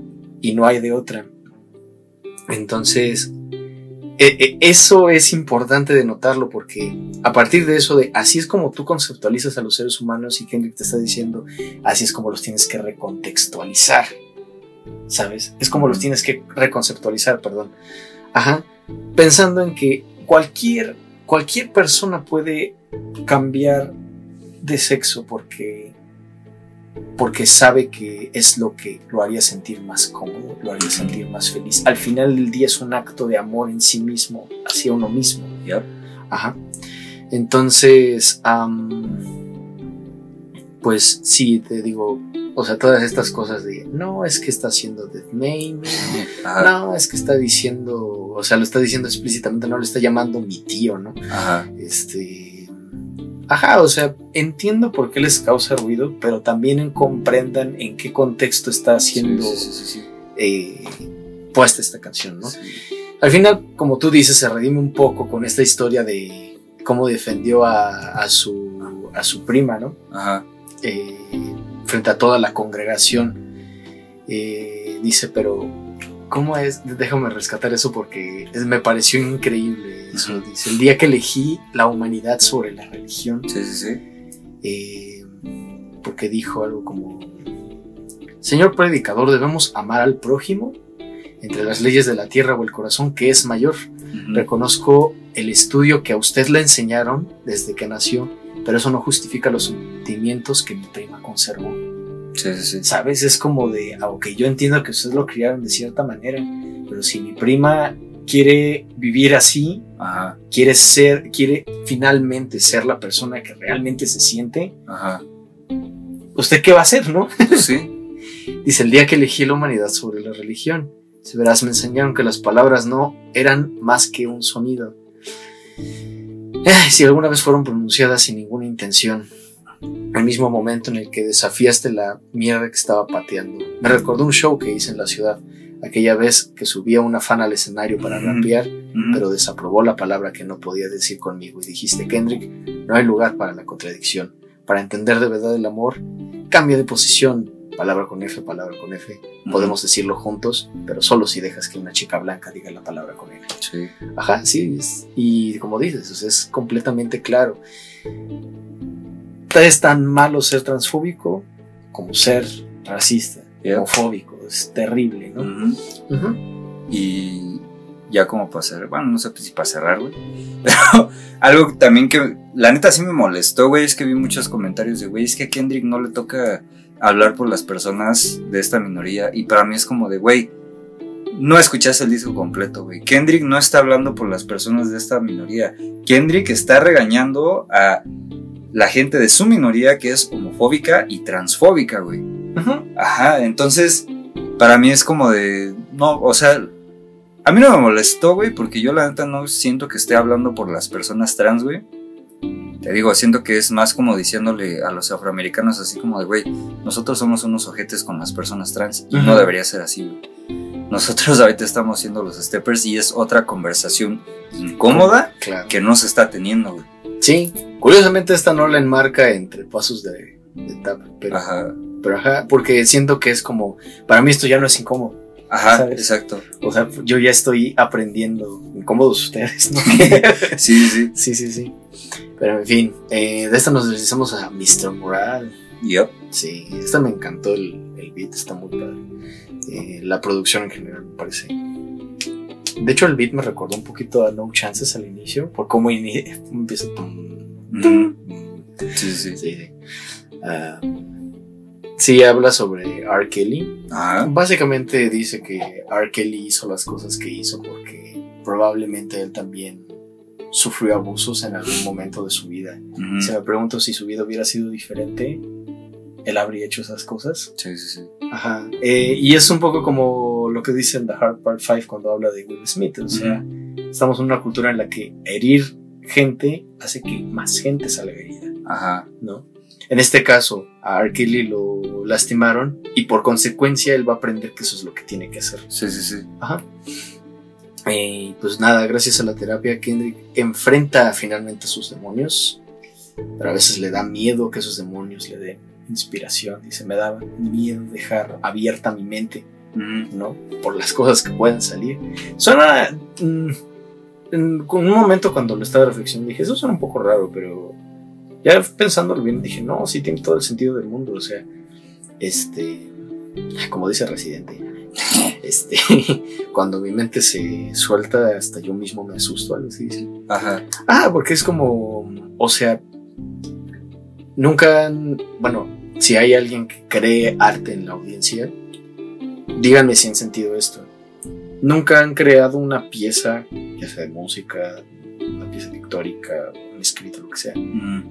Luego lo ven y dicen, ay cabrón, ¿qué acabo de hacer? O sea, está muy cabrón eso. Sí, sí, sí. Sí, y entonces Kendrick está, está este, ilustrando eso precisamente. O sea, a- cuando dejo mi mente abierta hasta me da miedo. güey. Sí, sí, sí. Ajá. Y se pregunta, ¿quién mantiene la honestidad como nosotros? ¿Quién está alineado como nosotros? ¿Quién nos tiene que sanar a todos? Es Kendrick con superioridad moral de yo ya me di cuenta, cabrones. ¿Y ustedes Mm. a qué hora?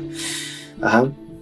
Incluso pues le, le critica a la gente que habla del trauma negro y dice, ¿tú qué sabes del trauma negro? güey?" O sea, eh, hay, hay condiciones por las cuales debes de estar, tanto sociales como, como interpersonales, para entenderlo, ¿no? Y al final dice, bueno, sí creo que es al final, el doctor Tolley dice que la somatización, este, habla algo de la somatización, dice cómo esas emociones energéticamente bajas. Se manifiestan en el cuerpo y se alimentan de infelicidad. Ya, ya, ya. Ajá, es decir, que buscas este, la infelicidad como inconscientemente para seguir alimentando esa, esa energía. Y creo que en el caso de Kendrick es incluso con esto de... Ah, en alguna otra canción que no, ahorita no me acuerdo cuál era, dice que todas esas mujeres con las que se acostó les aplastó la confianza. Sí, sí, sí. Ajá, básicamente las hizo infelices y quizá de eso se estaba alimentando él sin darse cuenta. Y, um, y pues también eso podría explicar por qué le dio COVID, quién sabe. Pero este, déjame ver si hay algún otro verso que quisiera rescatar. Creo que no, creo que sí, más o menos es eso lo que dice. Aquí menciona lo de las Efanen. Ujú. Dice, las Efanen dando el culatazo son otro género. Ah, bueno, y aquí menciona mm, primero lo de que dice, pienso en Robert Kelly y me pregunto si de no haber sido abusado la vida le habría fallado. Se me pregunto si Oprah encontró cierre por la forma en la que planteó el dolor que lleva una mujer. Ujú. Mi madre fue abusada de joven, como todas las madres de donde venimos. Ujú. El SSI, que al parecer es como un, un apoyo económico que les dan en Ujú. Estados Unidos, entierra a mis familiares. Durante el repaso sirven pollo Popeyes. ¿Tú qué sabes del trauma negro? Las Efanen dando el culatazo son otro género, Ok, sí. Suscribo. Sí, a mí, fíjate, a mí también me, me llamó la atención esta rola, me gustó. Porque siento que habla como que violencias de diversos tipos, ¿sabes? Sí. O sea, habla de violencia sexual, policial, de pandillas y económica por lo de Popeyes. Siendo yo que eso es violencia económica porque trabajar en retail, lo sabemos, es ganar muy poco dinero y está de la chingadísima. Y no sé, también como que me llama la imagen de las FNs. Este disco está muy bélico. Porque las FNs, como te contaba, son armas que se producen muy poco, en muchos países son ilegales, e incluso en Estados Unidos no son ilegales, pero son estúpidamente caras, güey, por lo dañinas que son. Y me imagino que por lo mismo también son cosas que se encuentran nada más entre, bueno, casi exclusivamente en pedos de pandillas y así. Entonces, creo que también como, el tráfico ilegal. ajá, el hecho de hablar esto habla mucho de la violencia que hay entre la comunidad afroamericana. Y así, suscribo. Sí, sí, sí. A la producción eh, decía que me gustó y esta fue la que produjo Pharrell Williams, de hecho. Oh, ya. Sí. Y bueno, ya casi acabamos. Sí. Llegamos quizá al punto más álgido del álbum. Ajá. Álgido en tanto en estructura como en temas. Ujú. Eh, y hay quienes incluso han dicho que esta es la mejor canción escrita de Kendrick. Ajá. Yo creo que ahí se da un round con Sing About Me y otras. Podría ser. Kendrick dice, bueno, no ha hablado sobre este disco, pero en algún momento dijo que Fear es lo mejor que ha escrito en su vida. Ujú. Y yo creo que esta se anda dando un round con Fear, ¿eh? Sí, sí, sí. Este, ¿Quieres empezar o empiezo yo? No, date, amigo. Creo que esta te marcó más a ti que a mí. ah, bueno, este. En esta canción eh, hay algo que repito mucho, que es lo de la transformación. Ajá. Y, y no sé, bueno, supongo que la transformación pues viene de todo el álbum, ¿no? O sea, como que todo Mr. Moral es transformación, ¿no? Respecto a, a The Big Steppers, eso sí se los compro. Nada más que habría que hacer como mejor la, la, la- el emparejamiento, por decirlo así, Ajá. cada una. Eh, y pues sí, como les digo, este es el gran final del álbum. O sea, este es como ver en una, la escena final de la película donde todo está como a tope. Ujú. Eh, y pues no sé, es como Kendrick diciendo debes sacarlo todo ya. Eh, por ahí vi a alguien que, de- que describía esta canción como si Kendrick fuera un niño que acaba de pasar por algo traumático Ajá. y tiene miedo de hablar. Sí, así se siente. Ajá, porque está como hablando muy, muy quedito con una voz cavernosa y es como, ajá, como si estuviera, estuviera gritando, ¿no? O como si hubiera estado gritando por mucho tiempo. Está determinado a no guardar más dolor. Mm, solo por la gente que ya, no solo por la gente que ya no está, sino el dolor que le causan los traumas de personas muy cercanas a él como su mamá. Eh, el estribillo viene a decirnos que Kendrick siente tanto que a veces lo abruma y desearía ser alguien más. ¿no? El estribillo lo canta Beth Gibbons de Portishead. Eh, y fueron esas experiencias y esos traumas, esas escenas de dolor que presenció, lo que según lo, lo hicieron empezar a, a rapear, ¿no? Me recordó lo que dice Sing About Me, de decir algo que es más real que lo que está en las pantallas. El hecho de que la canción se llame Mamá estoy sobrio, Mother I sober, eh, te habla no solo de que logró superar su alcoholismo, que sí es algo que vimos en otros álbumes como en To Pimp a Butterfly y en Good Kid, Mad City, sino que logró desintoxicarse de conductas negativas en su vida, también de la adicción al sexo y de los traumas de su vida, que encontró la luz gracias a ese periodo casi exiliado consigo mismo que llamó su valle de- del silencio. Y por eso les decía al inicio lo del trauma generacional, o sea, Kendrick lo plasma en cómo han abusado de mujeres y hombres en menor medida Ujú. en nuestras familias por generaciones y tenemos que aprender, primero que eso no es nuestra culpa, Ujú. que no es culpa de nadie de las víctimas. Y por eso aquí está la parte de las víctimas y por qué Kendrick en realidad no las está dejando de lado.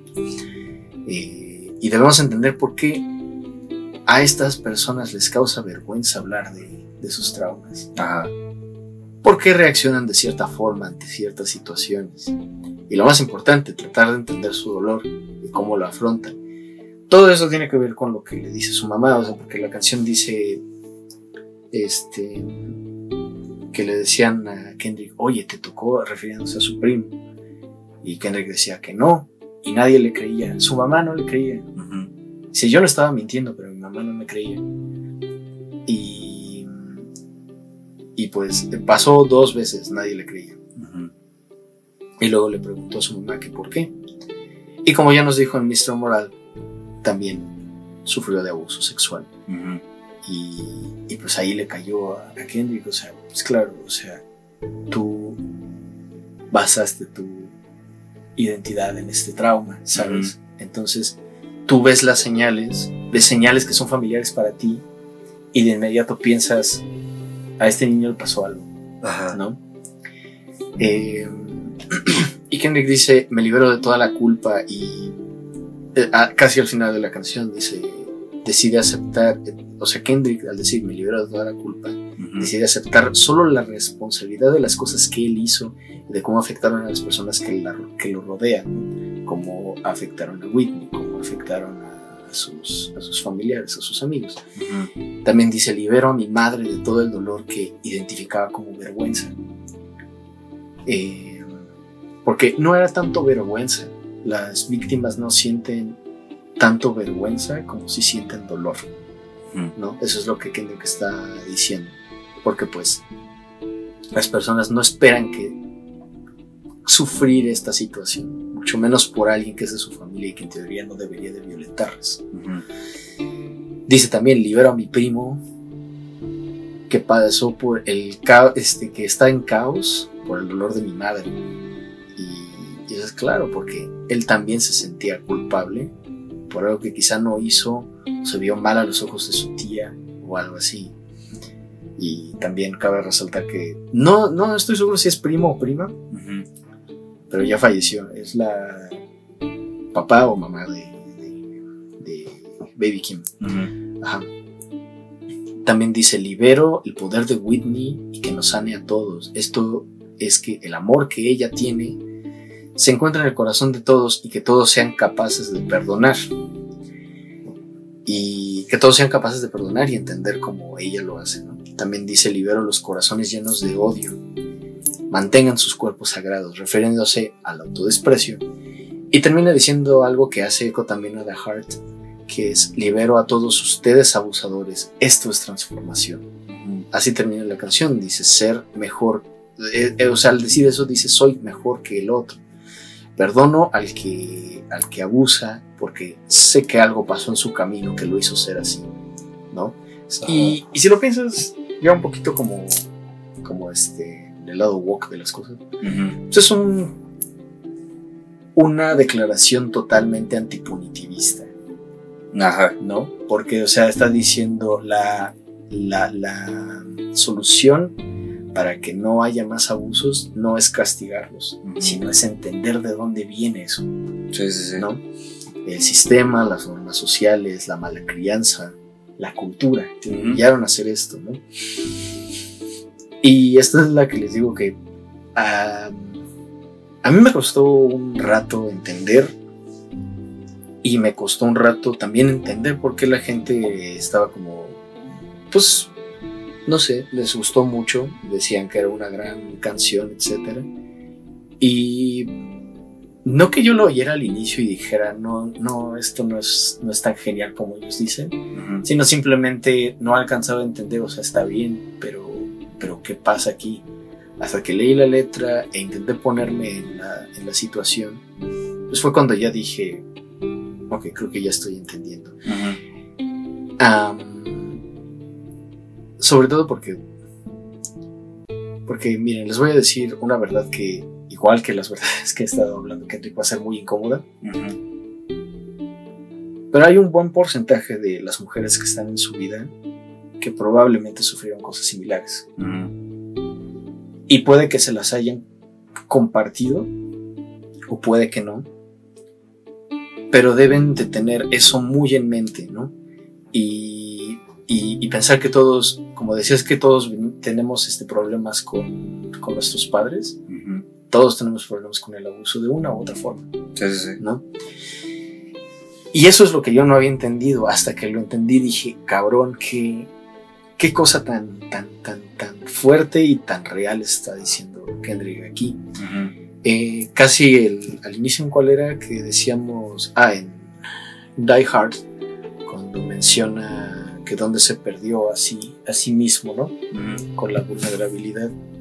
Y aquí lo vuelve a repetir, pero ahora del lado de Whitney. Dice. Whitney está herida. El alma más pura que conozco la encontré en la cocina, preguntándole a Dios, ¿dónde me perdí a mí misma? ¿No? Ujú. O sea, cuando dejé que la, la vulnerabilidad que yo tengo fuera una, una falla que alguien más aprovechó para lastimarme, Ujú. ¿no? Sí, sí, sí. Y dice, eso me rompió. Ella me miró a los ojos y preguntó, ¿tienes alguna adicción? Y le dije, no, pero esta vez mentí y supe que no podía arreglarlo. Un alma pura, pues incluso en su dolor, se preocupaba por mí. Le di un número, dijo que me recomendaba algo de terapia. Y, y pues eso, o sea, ya casi al final dice... ah, bueno, sí, o sea, también no solo está lo de que su mamá le confesó que, que habían abusado de ella, sino que también Kendrick cuando él era niño vio como su mamá le estaban golpeando, estaba sufriendo abuso doméstico. Y, y creo que creo que su tío dijo algo así como que se iba a vengar por su madre por los moretones que tenía. Y Kendrick lo vio él, ten- él tenía cinco años y dice debí de agarrar la pistola y es una de las grandes cosas de las que me arrepiento no algo así Ujú. y dice pero tenía cinco años y me cuestionaba todas estas cosas estuve solo por tantos años no con esta idea Ujú. Eh, y llegué a casa tras siete años de tour, persiguiendo la hombría. Y Whitney se fue. Mientras tú escuchas esta canción, ella ya hizo todo lo que pudo. Ujú. Todas esas mujeres me dieron superpoderes, me dieron lo que pensé que me faltaba. Lo que decíamos, o sea, mató su confianza básicamente. Y al final dice, rezo para que nuestros hijos no, eh, no me hereden a mí ni a los sentimientos que yo atraigo. Eso es una conversación que no se tiene en las familias negras. La devastación que persigue a las generaciones y a la humanidad. Violaron a nuestras madres, luego violaron a nuestras hermanas, luego nos hicieron ver, luego nos hicieron violarnos entre nosotros. Una tortura psicótica en nuestras vidas de la que no nos hemos recuperado. Sigamos viviendo como víctimas en los ojos públicos que juraron lealtad. Cada uno de nuestros hermanos ha sido comprometido. Y ya habla como de que él se sabe como los secretos de muchos raperos que fueron abusados y que él no. No, este. O sea, lo entiende, ¿no? Entiende por qué lo encubre, entiende por qué. Pues por todas las cosas que nos ha dicho en el álbum. ¿no? Y, y pues total les digo que termina con esto de ahí. Libero a todos ustedes abusadores porque esto es transformación. Y, y ya la estocada final que te da esta canción es Whitney diciendo, lo hiciste, estoy orgulloso de ti, rompiste una maldición generacional. Di gracias papá. Y ya hablan su, su hija, gracias papá, gracias mamá. Ujú. Gracias, hermano. Y, y, y- y ya se escucha al final el, este, otra vez este canto como el de United in Grief. Dice, de, antes de que me vaya a dormir, ámame por quien soy. Desnudo mi alma y ahora somos libres. Sí. Y pues, pues ese es como el gran cierre. O sea, todo llega a un punto máximo. No solo eh, temáticamente, sino musicalmente. Ajá. porque la canción va en escala, o sea, ya cuando empieza a decir libero a tal, libero a tal, libero a tal, va subiendo la voz y la música se hace más, más fuerte y cuando dices tú es transformación, la calma, ¿no? Como si ya todo hubiera explotado y quedara solo vacío. Y eso, con Mother Eye Sober. Gran interpretación, amigo. Yo no tendría mucho que agregar, salvo esto del antipunitivismo que mencionaste, porque eso se me hizo muy Johnny Cash. Johnny Cash en The Men in Black dice un pedo así como: O sea, yo canto para ustedes porque sé que ustedes, más que gente ojete, son víctimas de su tiempo. Pues Kendrick creo que más o menos lo está llevando por ese lado, o sea, la causa no está como en que la gente sea culera de por sí, sino que pues, su contexto la mayoría de las veces los hace ojetes, ¿no? Sí, sí. Entonces, no sé, yo creo que está chingón. Like. Ajá. Y, y, sabes, o sea, mm, yo también estoy más o menos de acuerdo con esa postura de que, de que realmente hay que examinar cuáles son las causas de que las personas actúan como actúan. Eh, um, pero también, también creo un poco en esto de que la gente al final del día recibe lo que, lo que merece. ¿no? Y entonces, pues, lo quieran o no, hayas hecho lo que hayas hecho, algo va a pasar, algo va, va a llegar a algo que sea equivalente a lo que hiciste. Y pues ahí tú sabes, te quedas solo con tu conciencia, ¿no? Sí, sí, sí. Sí, Pues por sí. ejemplo, este, eh, hace, ayer, creo, eh, pues pasó, este, mi amorcito, saludos, me pasó la noticia de que habían agarrado un güey que abusó sexualmente de una chica. Y pues dije, "Oh, o sea, qué bueno que lo agarraron para que no vaya a volver a hacer lo mismo. Y pues no sé, que le toque lo que le tenga que tocar, ¿no? O sea, Pues sí. aquí ya no, no es ni el karma ni nada lo que se va a encargar de él, sino la ley. Porque la ley es la que, la que rige en ese tipo de, de asuntos, y ya después tocará examinar por qué lo hizo y por qué es el tipo de persona horrible que es. ¿sabes? Ajá. Ajá. Pues sí. Y bueno, eh, les digo que este es el gran cierre porque sigue otra que se llama Mirror, que siento es más como, como el epílogo, ¿sabes? Sí, sí, sí. Ajá. Eh, ¿Quieres hablarnos de Mirror? Pues en realidad como que tampoco tengo mucho que decir porque pues es como esto de que evolucionó, cambió su punto de vista, eh, se eligió a sí mismo, eligió salvarse a sí mismo lugar de salvar el mundo y creo que todo el disco lo estuvo repitiendo. Y yo sí es como una especie de epílogo, resumencito de todo lo que ya nos dijo en rolas anteriores y así. sí. Sí, totalmente. O sea, es como la suma de todo. Si United in Grief era la suma de, de Big Steppers. Mirror es la suma de Mr. Morale. Sí, sí, sí. Eh, y pues, esta es una canción que viene de- al menos desde Section 80. O sea, en Absol Outro dice: Llevo 24 años en esta tierra buscando respuestas hasta que me di cuenta de que tengo que buscarlas, este, de dar mis propias respuestas, ¿no? Ujú. Eh, como que las respuestas las traes tú, nadie te las va a dar, ¿no? Y luego en Sing About Me y en Real, pues dice, es cuando realmente se examina, ¿no? Y se da cuenta de qué es lo que trae consigo.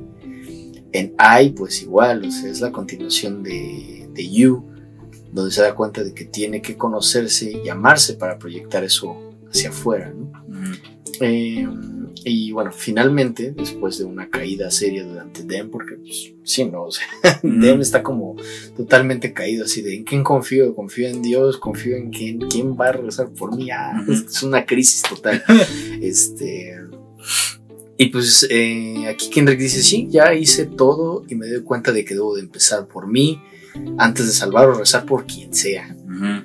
Eh, creo que, ah, bueno, esto mm, decíamos que creo que esto lo había leído mal, ¿no? Que no es que tanto que le esté explicando, no es tanto que se hayan separado, sino que le está explicando más bien a su hijo otras cosas, ¿no? Ajá, exacto. Sí. Eh, y dice, no sé si a Whitney, pero le dice, hazte un favor y consigue un espejo que refleje tu queja. O sea, mira nada más como te quejas de mí cuando sabes que yo ando en mis ondas. Luego apúntalo hacia mí para ver el reflejo, un reflejo que es de libertad. Eh, para que te des cuenta de que soy libre y las cosas que exijas ya no me afectan. ¿no? Que esto también podría ser un poco hacia afuera, o sea, hacia quienes van a escuchar su disco, ¿no? O sea, yo soy libre y digas lo que digas de mi música, lo de, sobre mi persona, pues a mí ya me va y me viene. Eh, dice, enfadada conmigo porque no consiguió mi voto, dice que soy insignificante, sin tomar en cuenta la forma en la que me enfrento a mis propios vicios. Tal vez es el momento de romper con ella, huir de la cultura para seguir mi corazón. Ajá. Y dice, al final me di cuenta de que el amor de verdad no es cuidar las apariencias. El amor es incondicional. ¿Cuándo me dejarás ir? Confío en que encontrarás la independencia y si no, todo está perdonado. Perdón por no salvar al mundo, amigo. Ujú. Estaba muy ocupado reconstruyendo el mío. Sí. Y eso es como, wow. O sea, no manches, qué forma de acabar el disco. Dejé de ser buena Honda. Dejé de ser buena Honda. Ah, también dice por ahí, la fe de un en un solo hombre es un barco que se hunde. Ajá. Y, y, y, y, y, pues eso con Mirror, Mr. Morale, Andrick Steppers. ¿Algo que quieras agregar, amigo? Nada, amigo, que vayan a escucharlo y que se sientan mal. Sufran lo que nosotros sufrimos. Sí, porque la neta sí estuvo bien denso. Sí. Esta madre. Sí, Ajá. este, yo considero que es un álbum magistral, Sí. que es una perfecta obra de arte. Ujú. Plasma un momento en la historia, sí, porque pues habla de cosas que están pasando, Ajá. pero también participa de la conversación que se ha gestado en el arte millennial que tiene que ver con el trauma que se viene heredando y que debe parar. En estas letras Kendrick invita a quien quiere escucharlo a que abandonen las apariencias, la idea de que el hombre debe de ser de cierta forma, Ujú. que perseguir la influencia en el mundo del capitalismo tardío es un despropósito total.